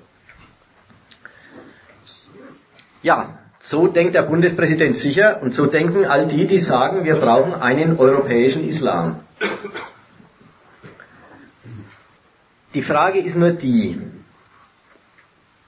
welche Rolle spielen da die Menschenrechte, welche Rolle spielt jetzt da die Zwangsheirat? Und man kann sicher sagen, ja, ja, du kannst hier jeden fragen, möchtest du gern zwangsverheiratet werden? Da sagt jeder nein. Und machen wir mal den Versuch. Du fragst in dem, richtig, du fragst ernsthaft in einem muslimischen Milieu, wollt ihr lieber zwangsverheiratet werden oder nicht? Sagen auch alle nein. Diejenigen nämlich, über die wir oder über die dann die Welt sagt, es wäre Zwangsheirat, die halten das gar nicht dafür. Das sind Heiraten, die sind von den Eltern arrangiert und die, die Leute, die noch in dieser Kultur leben, halten das nicht für, sie werden zu was ihnen vollkommen Fremden gezwungen, sondern das halten sie für die Sitte.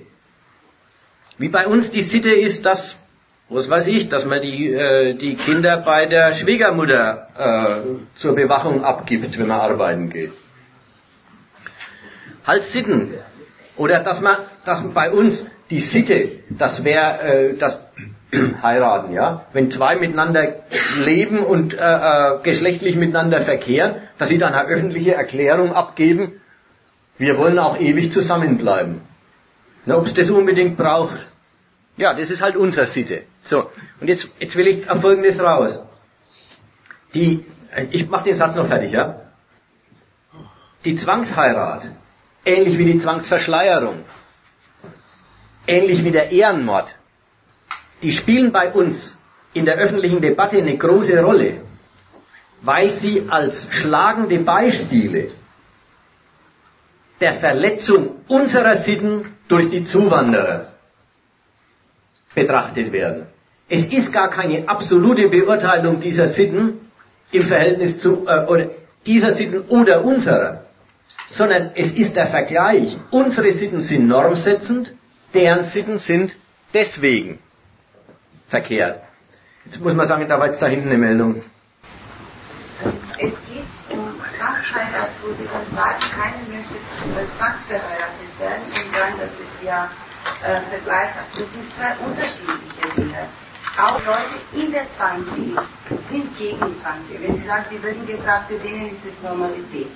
Eine arrangierte Ehe, es wird oft gemischt, diese zwei Dinge. Die Leute in einer Zwangsehe fühlen sie sich unter Zwang und sind dagegen. Und die Leute in eine arrangierte Ehe, nur diese Ehe sind vergleichbar mit, es hat meine beste Freundin arrangiert oder also die Tante, meinen netten Nachbar.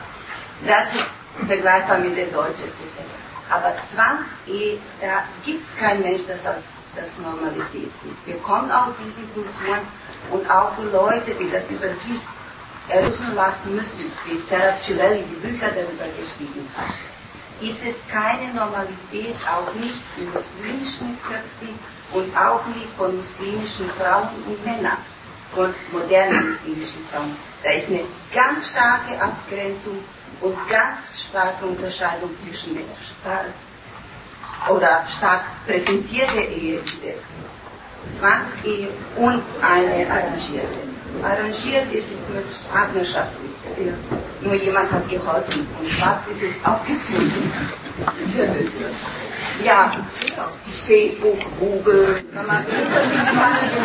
Irgend, irgendwer hilft immer.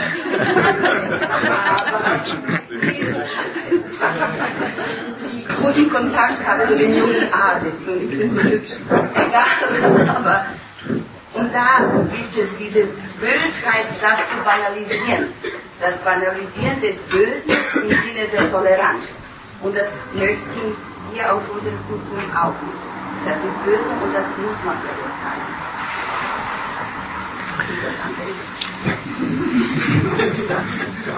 Also ich habe jetzt verstanden, was ich nicht so gewusst habe, dass es also richtig einen, quasi einen erklären, einen offiziellen Unterschied zwischen arrangierten Ehen und Zwangsehen gibt. Gut, nehmen wir die Zwangsehen. Ich, äh, ich muss mal so sagen, ich will da nichts bagatellisieren oder, oder beschönigen, ja. Und selbstverständlich, jeder Mensch, der da drin steckt und das als Zwang empfindet,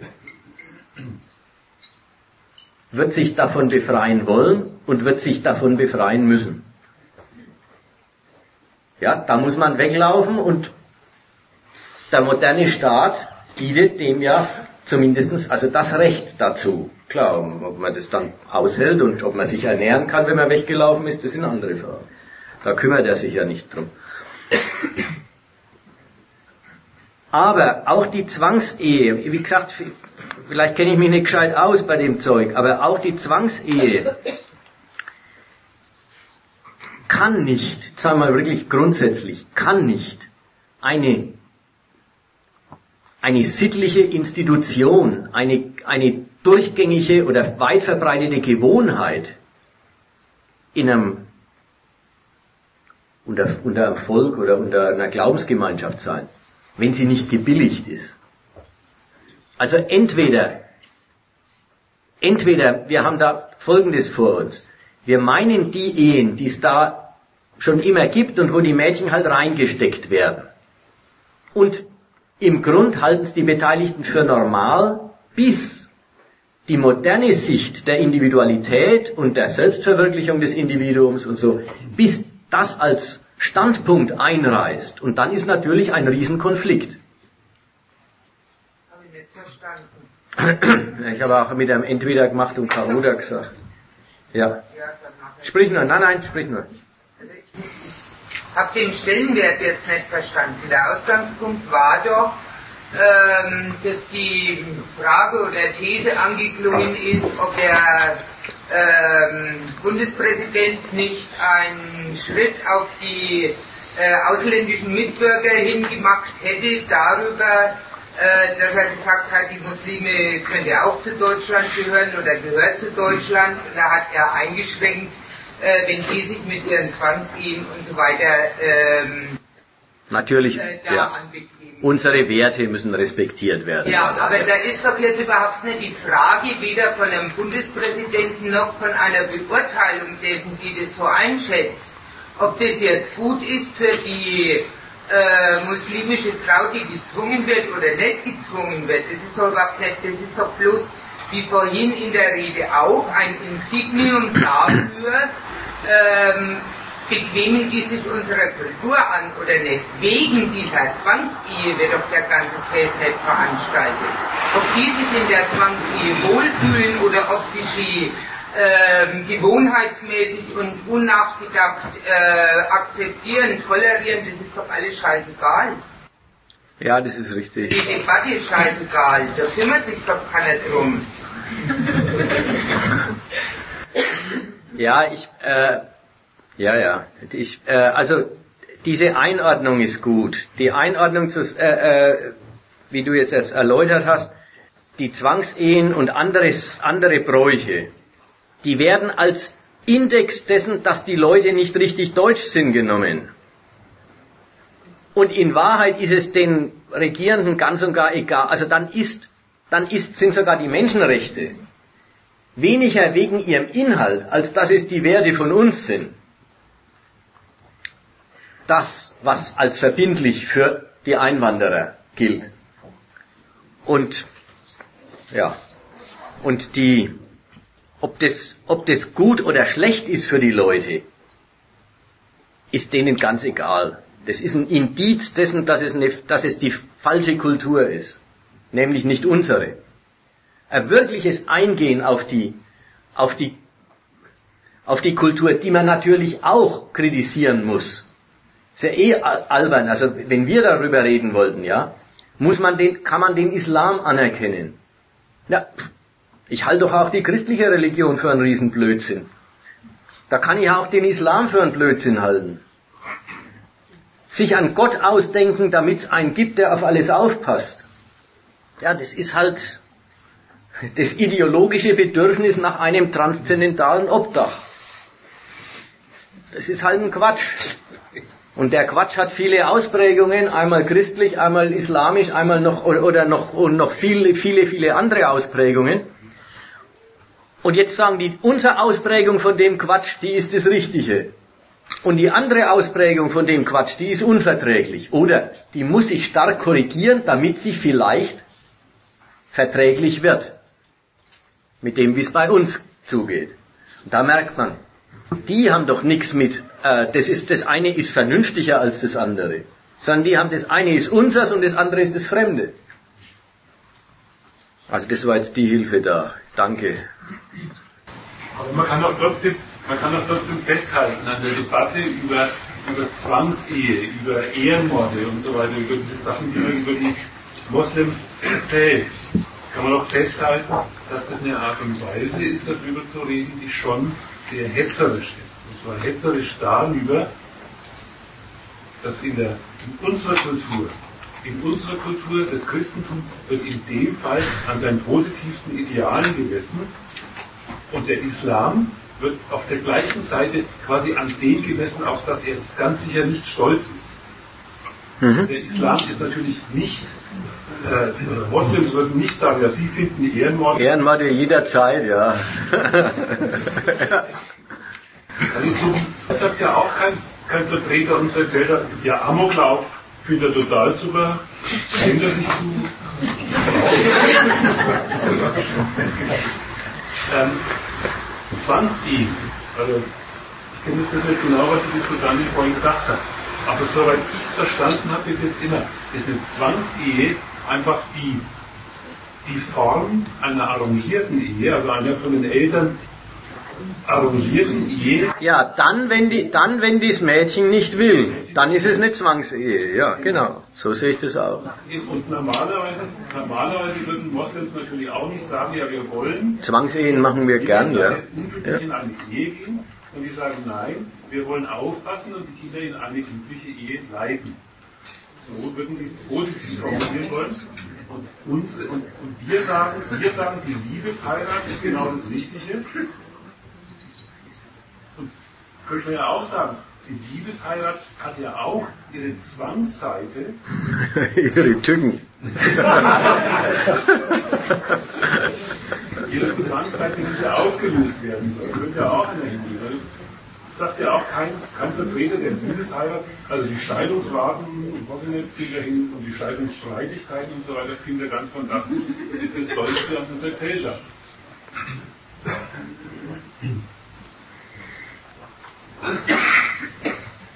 Also so viel zu, von welcher Seite aus der Islam da anschaut wird und unsere etablierte Kultur da anschaut wird. Also du, du, du sagst jetzt, äh, das ist schon lustig, da wird der, der, der, den Einwandererbräuchen, denen werden die Entgleisungen ihrer Sittlichkeit als das ist Teil der Sittlichkeit zum Vorwurf gemacht. Während daheim die Entgleisungen natürlich nie was mit der Sittlichkeit zu tun haben. Also als ob der Amok, als ob diese ewigen Familiendramen, die, wo man dann immer liest, in Forchheim hat wieder äh, ein Vater seine zwei Kinder und die Frau und dann sich selber getötet, als ob das nicht genau aus der Sittlichkeit rauskäme. Also hat genau sein Verhältnis zu der Sittlichkeit der Ehe, der Familie. Aber da hast du schon recht. Der Vergleich läuft so, dass dort die Katastrophen als Teil der Sittlichkeit behandelt werden und hier als Verstoß dagegen. Dadurch kriegt man den Vergleich so schön hin. Und eins darf man, äh, darf man nicht leugnen übrigens, das ist die andere Seite, dass natürlich das, was da an Scharia und an islamischen Sitten äh, als inkompatibel, äh, also unverträglich mit dem, wie es hier zuzugehen hat, aufgefasst wird, das kommt natürlich schon daher, dass da eine vormoderne Rolle der Frau, eine vormoderne Rolle der Menschen, äh, ja, Sitte ist. Eine Sitte, muss man mal dran denken, die in Deutschland auch erst ungefähr 50 Jahre überwunden ist. Wenn überhaupt, ja. Das deutsche Recht kann die, die, die, die, diese, die volle Rechtsfähigkeit der Frau ist erst in den 50er oder 60er Jahren ein. In den 70 aber es war doch diese Geschäftsfähigkeit, die volle Geschäftsfähigkeit der Frau ist eine, ist eine moderne Errungenschaft in Deutschland. Und das Kopftuch war hier auch die normale äh, Kopfbedeckung für Frauen bis lang ins 20. Jahrhundert. Und, und die gesetzliche Pflicht der Frau zur Sexualität in der Ehe. Ist auch erst seit neuestem abgeschafft.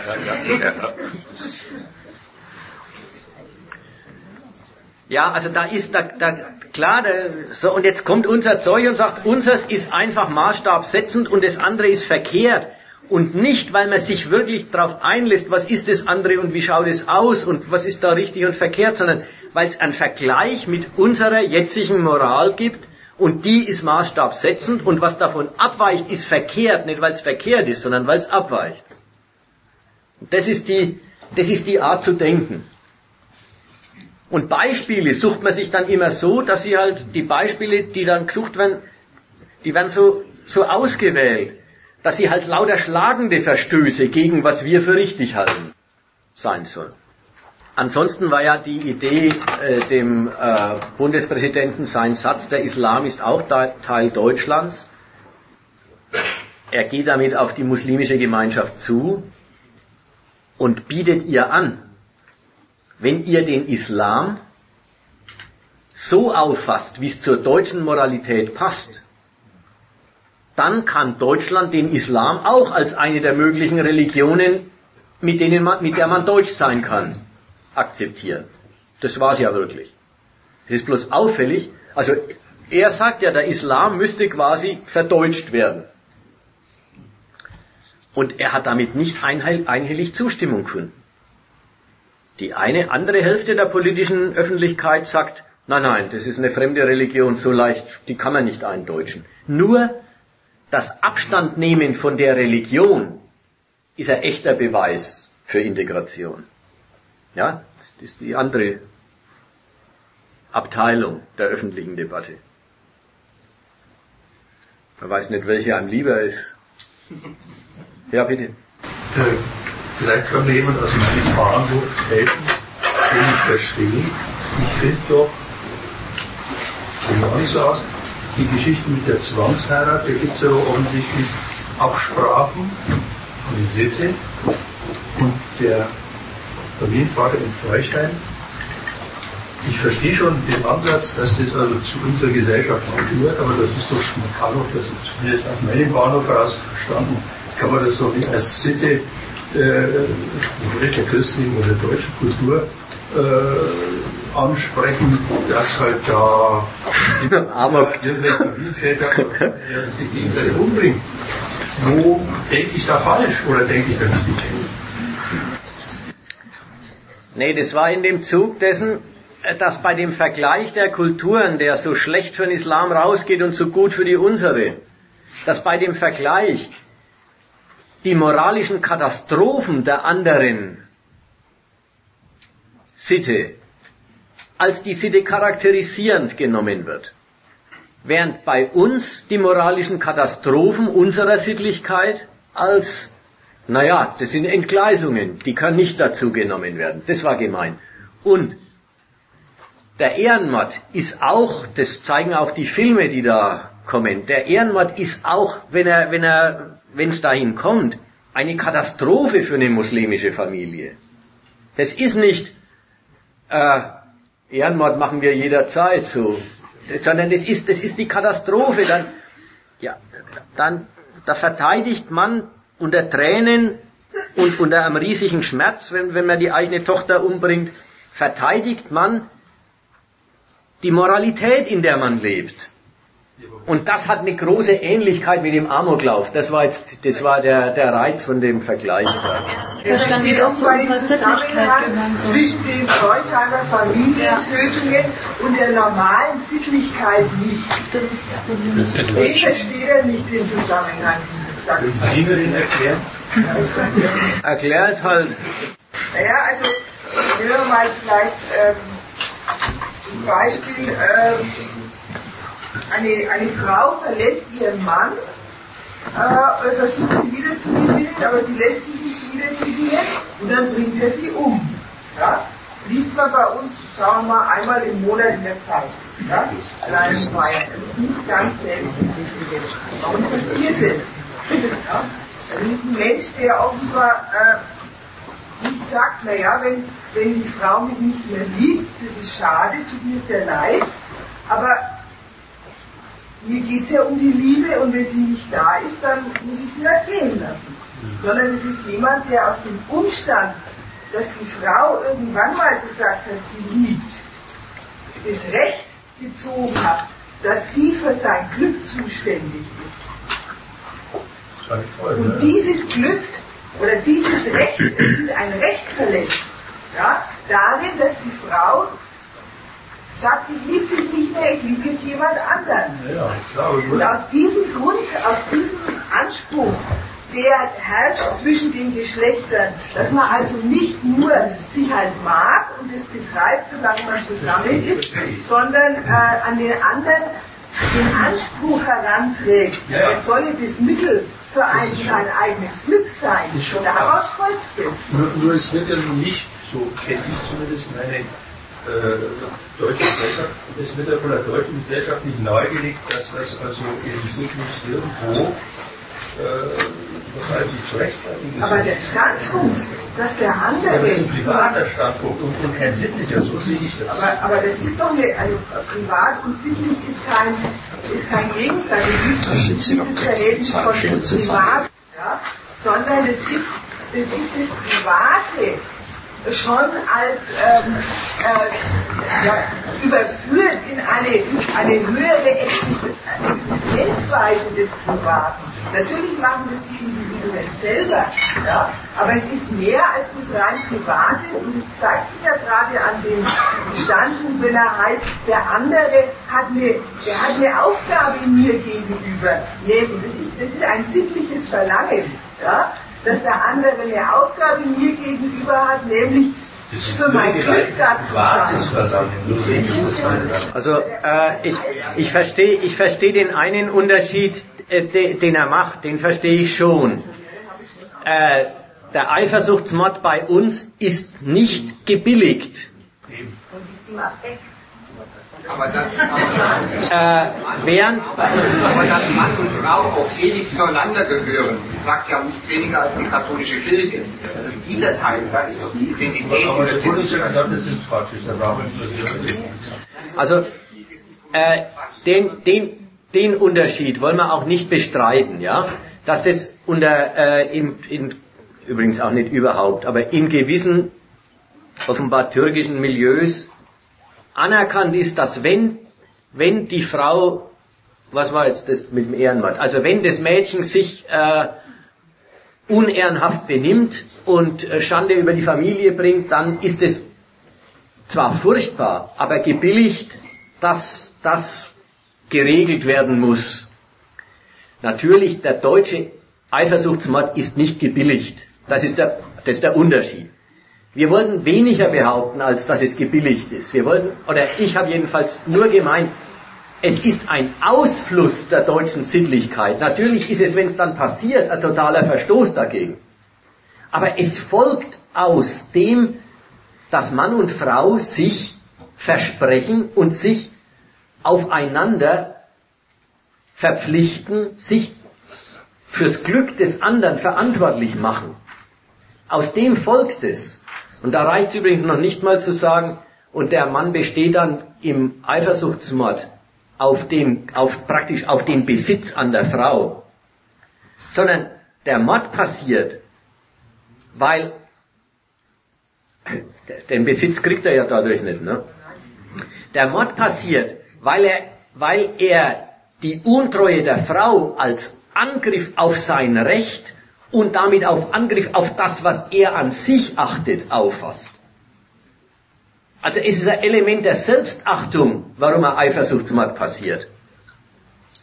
Gut, war jetzt bloß das die Psychologie dieser Aktion und es bleibt ein Verstoß gegen die Moral, das ist vollkommen klar, deswegen niemand, niemand sollte da was anderes behaupten wollen in der Richtung. Das hilft mir schon, ja, nur, also die Psychologie dieses Giebeschreiben, die muss man natürlich wenn ich an den Wojcik denke, ja, das ist also ein bisschen einfacher und komplizierter gleichzeitig.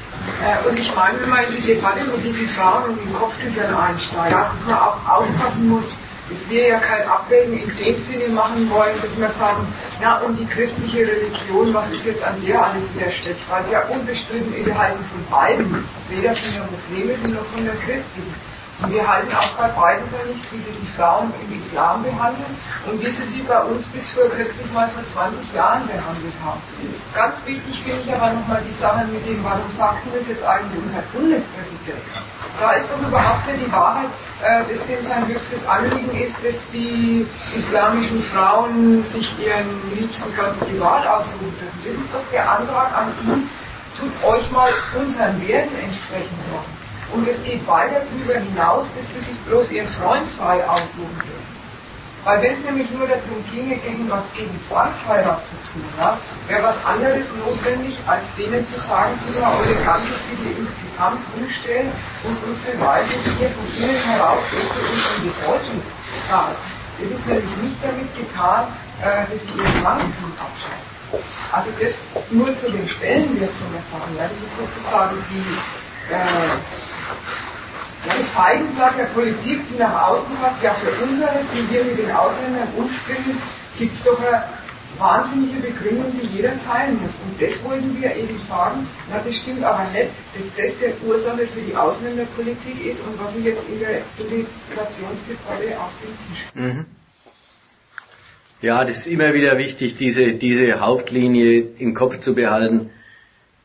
Wenn von unseren Offiziellen moralische Bräuche der Einwanderer inkriminiert werden, als die wären unverträglich mit den Menschenrechten oder unverträglich mit, wie es bei uns zugeht und zuzugehen hat, dann findet es immer nicht aus Sorge drum, dass die Mädchen auch um ihre Selbstverwirklichung nicht betrogen werden, statt, sondern als das sind lauter Prüfsteine, an dem die Zuwanderer ihr Loyalität zur deutschen Sitte zu beweisen haben. Und da haben wir es ja vorhin schon gehabt. Und jeder, und jeder Beweis, den sie bringen, kann, die, kann das grundsätzliche Misstrauen nicht ausräumen, weil dann ist das Kopftuch ist herunten, aber was ist denn unterm Kopftuch? Das ist auch immer der, der, der Anspruch, ist immer der Anspruch, die müssen Deutsch denken. Und genau das kann man natürlich nicht wirklich prüfen. Also wenn ich mal was dazu sagen darf, ähm, ich bin Syrien, ich bin Studentin, habe einen türkischen Migrationshintergrund und also wenn es das heißt, dass ich integriert bin, dass ich Deutsch denke, dass ich absolut loyal gegenüber Deutschland bin, dann möchte ich gar nicht integriert sein. Ich würde mich selber als sehr gut integriert bezeichnen. Ähm, also ich sehe das nicht ein, warum ich nicht mehrere Identitäten haben darf oder haben kann. Das fängt nicht an, dass ich meine deutsche Staat, äh, türkische Staatsbürgerschaft ablegen musste, die ich die Deutsche haben wollte. Also dann möchte ich gar nicht integriert sein. Ich habe die deutsche Staatsbürgerschaft nur ähm, eher angenommen, ja, weil es mich einfach angekostet hat, ständig überall Visas beantragen. Aus keinem anderen Grund. Ja. Ich fühle äh, Türkisch und Deutsch und ich sehe es auch nicht ein, warum ich meine äh, türkische Kultur irgendwie verleugnen sollte, in Frage stellen sollte, genauso wenig wie ich meine deutsche Kultur zu mir gehört. Also, und mich kotzt es echt absolut an, ja, diese ganze Debatte über diese Integration und so, dass man sich äh, anpassen sollte und seine Herkunftskultur verleugnen sollte. Also und es wird mir auch immer wieder, ich werde ständig gefragt, was bist du? Und dann sage ich Deutsch. Ja, aber was bist du wirklich? Ja, typisch, ja, genau. Da. Kann ich das sagen, ich bin Türkin, heißt es, aha, du bist also nicht integriert. Also was soll ich antworten? Warum kann ich nicht mehrere Identitäten haben? Wo ist das Problem? Du merkst, äh, ich, äh, siehst du, du also wie, wie, alles, was du sagst, ist wie, wie eine Bestätigung der diversen Unterpunkte des Vortrags. Du sagst, du findest, du bist ziemlich gut integriert. Und da meinst du natürlich die Integration nach der Seite, äh, du bist für diesen Arbeitsmarkt hier bestens präpariert, du schaffst ein, die Schulen und ein Studium, du kannst die Sprache ohne weiteres, äh, du bewegst dich hier wie der Fisch im Wasser. Also da fehlt nichts. Und jetzt merkt man, es fehlt nichts. Und wenn, jetzt, wie ich vorhin das formuliert habe, bürgerliche Rechtschaffenheit genügen würde, würde auch nichts fehlen. Jetzt merkt man aber, der Staat ist ein eifersüchtiger Gott. Ja, der Staat sagt, wenn du zu mir gehörst, dann zu keinem anderen. Da merkt man, die, die Staaten, also Nationen, das sind, das sind schlimme Organisationsformen. Da wird der Mensch, da wird verlangt, dass er mit Haut und Haaren und vor allen Dingen auch mit seinen, Gedank, mit seinen Gedanken sich diesem Gemeinwesen zurechnet, zur Verfügung stellt, unterordnet und eine zweite Loyalität, eben der türkische Pass, ist, gilt da als total fragwürdig. Das, da merkt man, Staaten denken über ihre Leute eigentlich in einer Weise nach, als ob sie immer denken würden, was ist denn, wenn wir einen Krieg machen? So denken die, aber mitten im Frieden, nicht, nicht weil sie wirklich jetzt an einen Krieg denken, sondern mitten im Frieden denken sie, würden die womöglich zu den Türken überlaufen, wenn mal ein Konflikt zwischen uns und zwischen Deutschland und der Türkei entstünde. So an sowas wird quasi gedacht. Und dann, und dann kommt raus, wie kann man sicherstellen, dass diese Leute, die hier schon in der zweiten Generation leben, eigentlich alles bestens dritten, dritten und vierten, ja, es gibt ja, es geht ja schon sehr lang. Äh, wie kann man sicherstellen, dass die eben dem deutschen Staat diesen Gewaltmonopol unter allen Bedingungen zur Verfügung stehen? Das ist die Härte an dem, am Integrationsgedanken. Und deswegen sind die nie zufrieden. Du kannst denen sagen, was du willst. Du kannst den Beweis gar nicht du kannst den Beweis, der von dir verlangt wird, gar nicht endgültig erbringen. Das ist, da merkt man das, das, was Staaten sind, merkt man da. Sie verlangen von dir, dass du dieses, ja, ich habe das ja vorhin auszuführen versucht, äh, alle Interessen, aber auch allen Ärger immer auf diesen Staat beziehst. Dass jemand, dass welche sagen, wir haben unseren Ärger, ja, aber das hat nichts, das interessiert, der Staat ist uns wurscht, der interessiert uns nicht, der ist nicht der Bezugspunkt meines Denkens. Das ist nicht in Ordnung. Das wird nicht geduldet. Es wird verlangt, wenn bei dir was nicht stimmt, dann musst du quasi beim Staat beantragen, dass er was ändern soll. Und da ist zum Beispiel diese Islamkonferenz, die die Bundesregierung jetzt schon im vierten Jahr macht oder so, die ist so ein Angebot, die ist so ein, so ein Ding.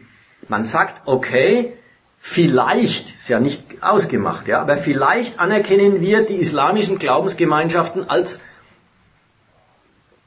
irgendwann, als auch richtige Religionen, die halt zu Deutschland gehören.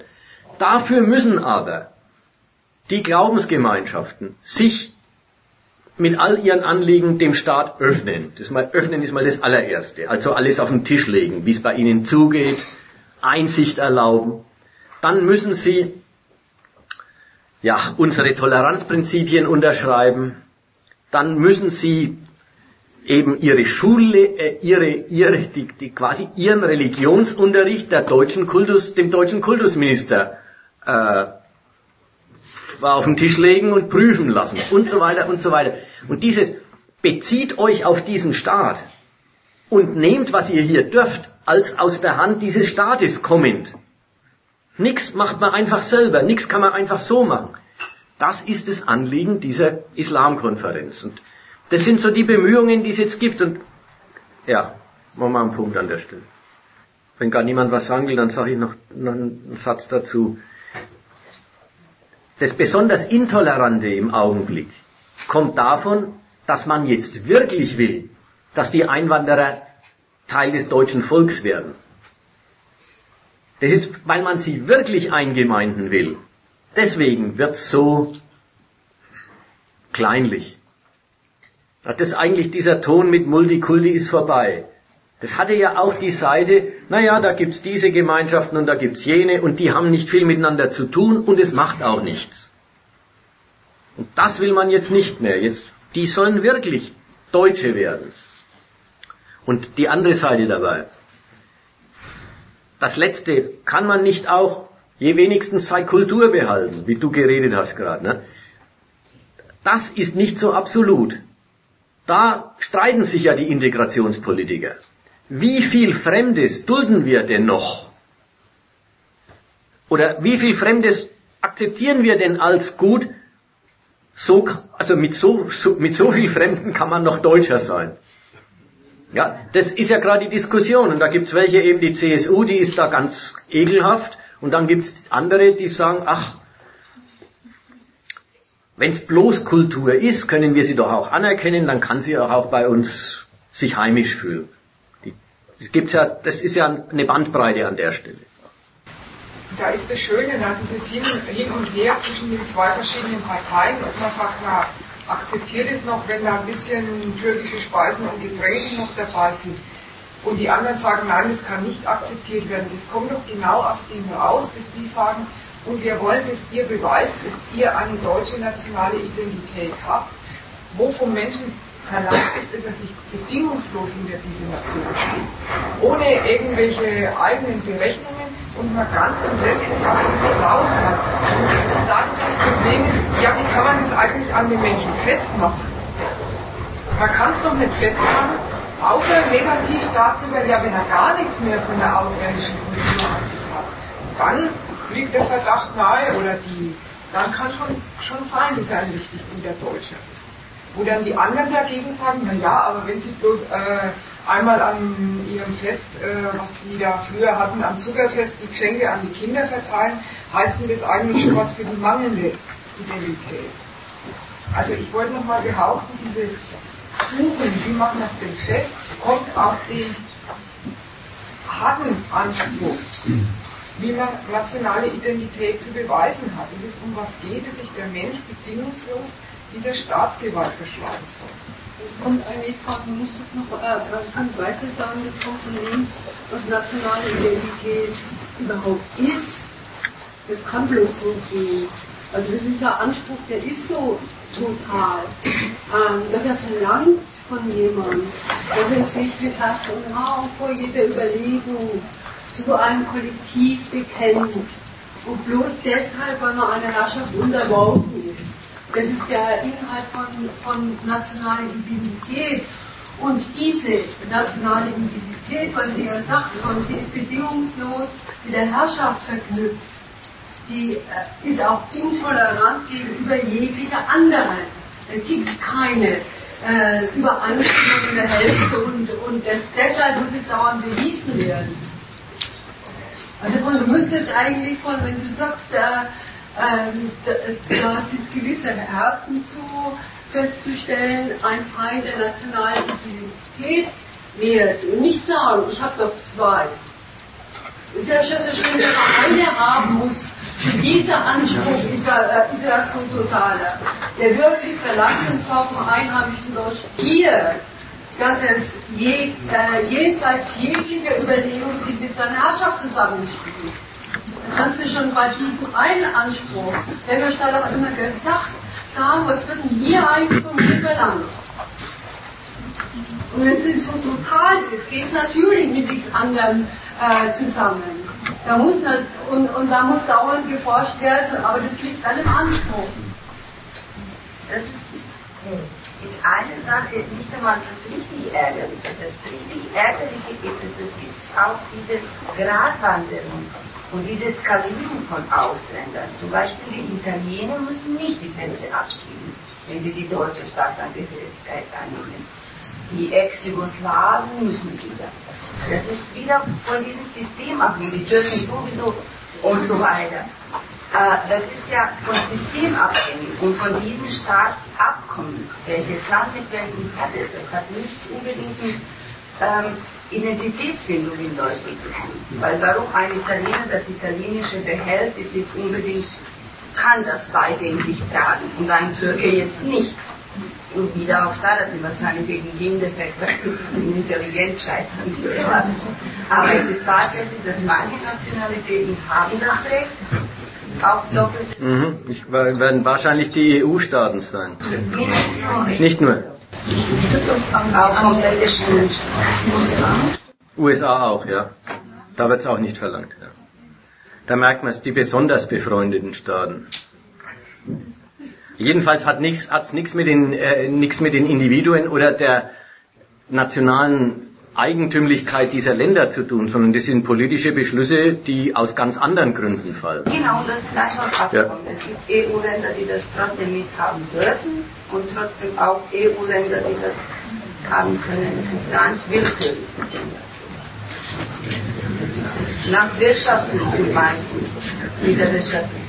Ähm, das von dem Beitrag hinten habe ich gut gefunden, möchte ich bloß nochmal sagen. Das Ganze ist ein, also die, die Überlegungen, die wir da machen und die, äh, was da jetzt so rauskommt, über die, das, das Ansinnen, das, den Antrag, integriert euch gefälligst, äh, ist ein Argument gegen nationale Identität überhaupt und nicht dafür, äh, nicht dafür, dass äh, das Ganze doch eine harmlose Sache wäre, wenn man zwei davon haben dürfte. Ja, das stimmt wirklich. Das ist, das ist ein Urteil über nationale Identität selber. Das, also das lohnt sich, das im Kopf zu behalten. Machen wir nochmal, machen wir noch mal Schluss, würde ich sagen, die Diskussion, sonst, damit wir uns nicht wiederholen.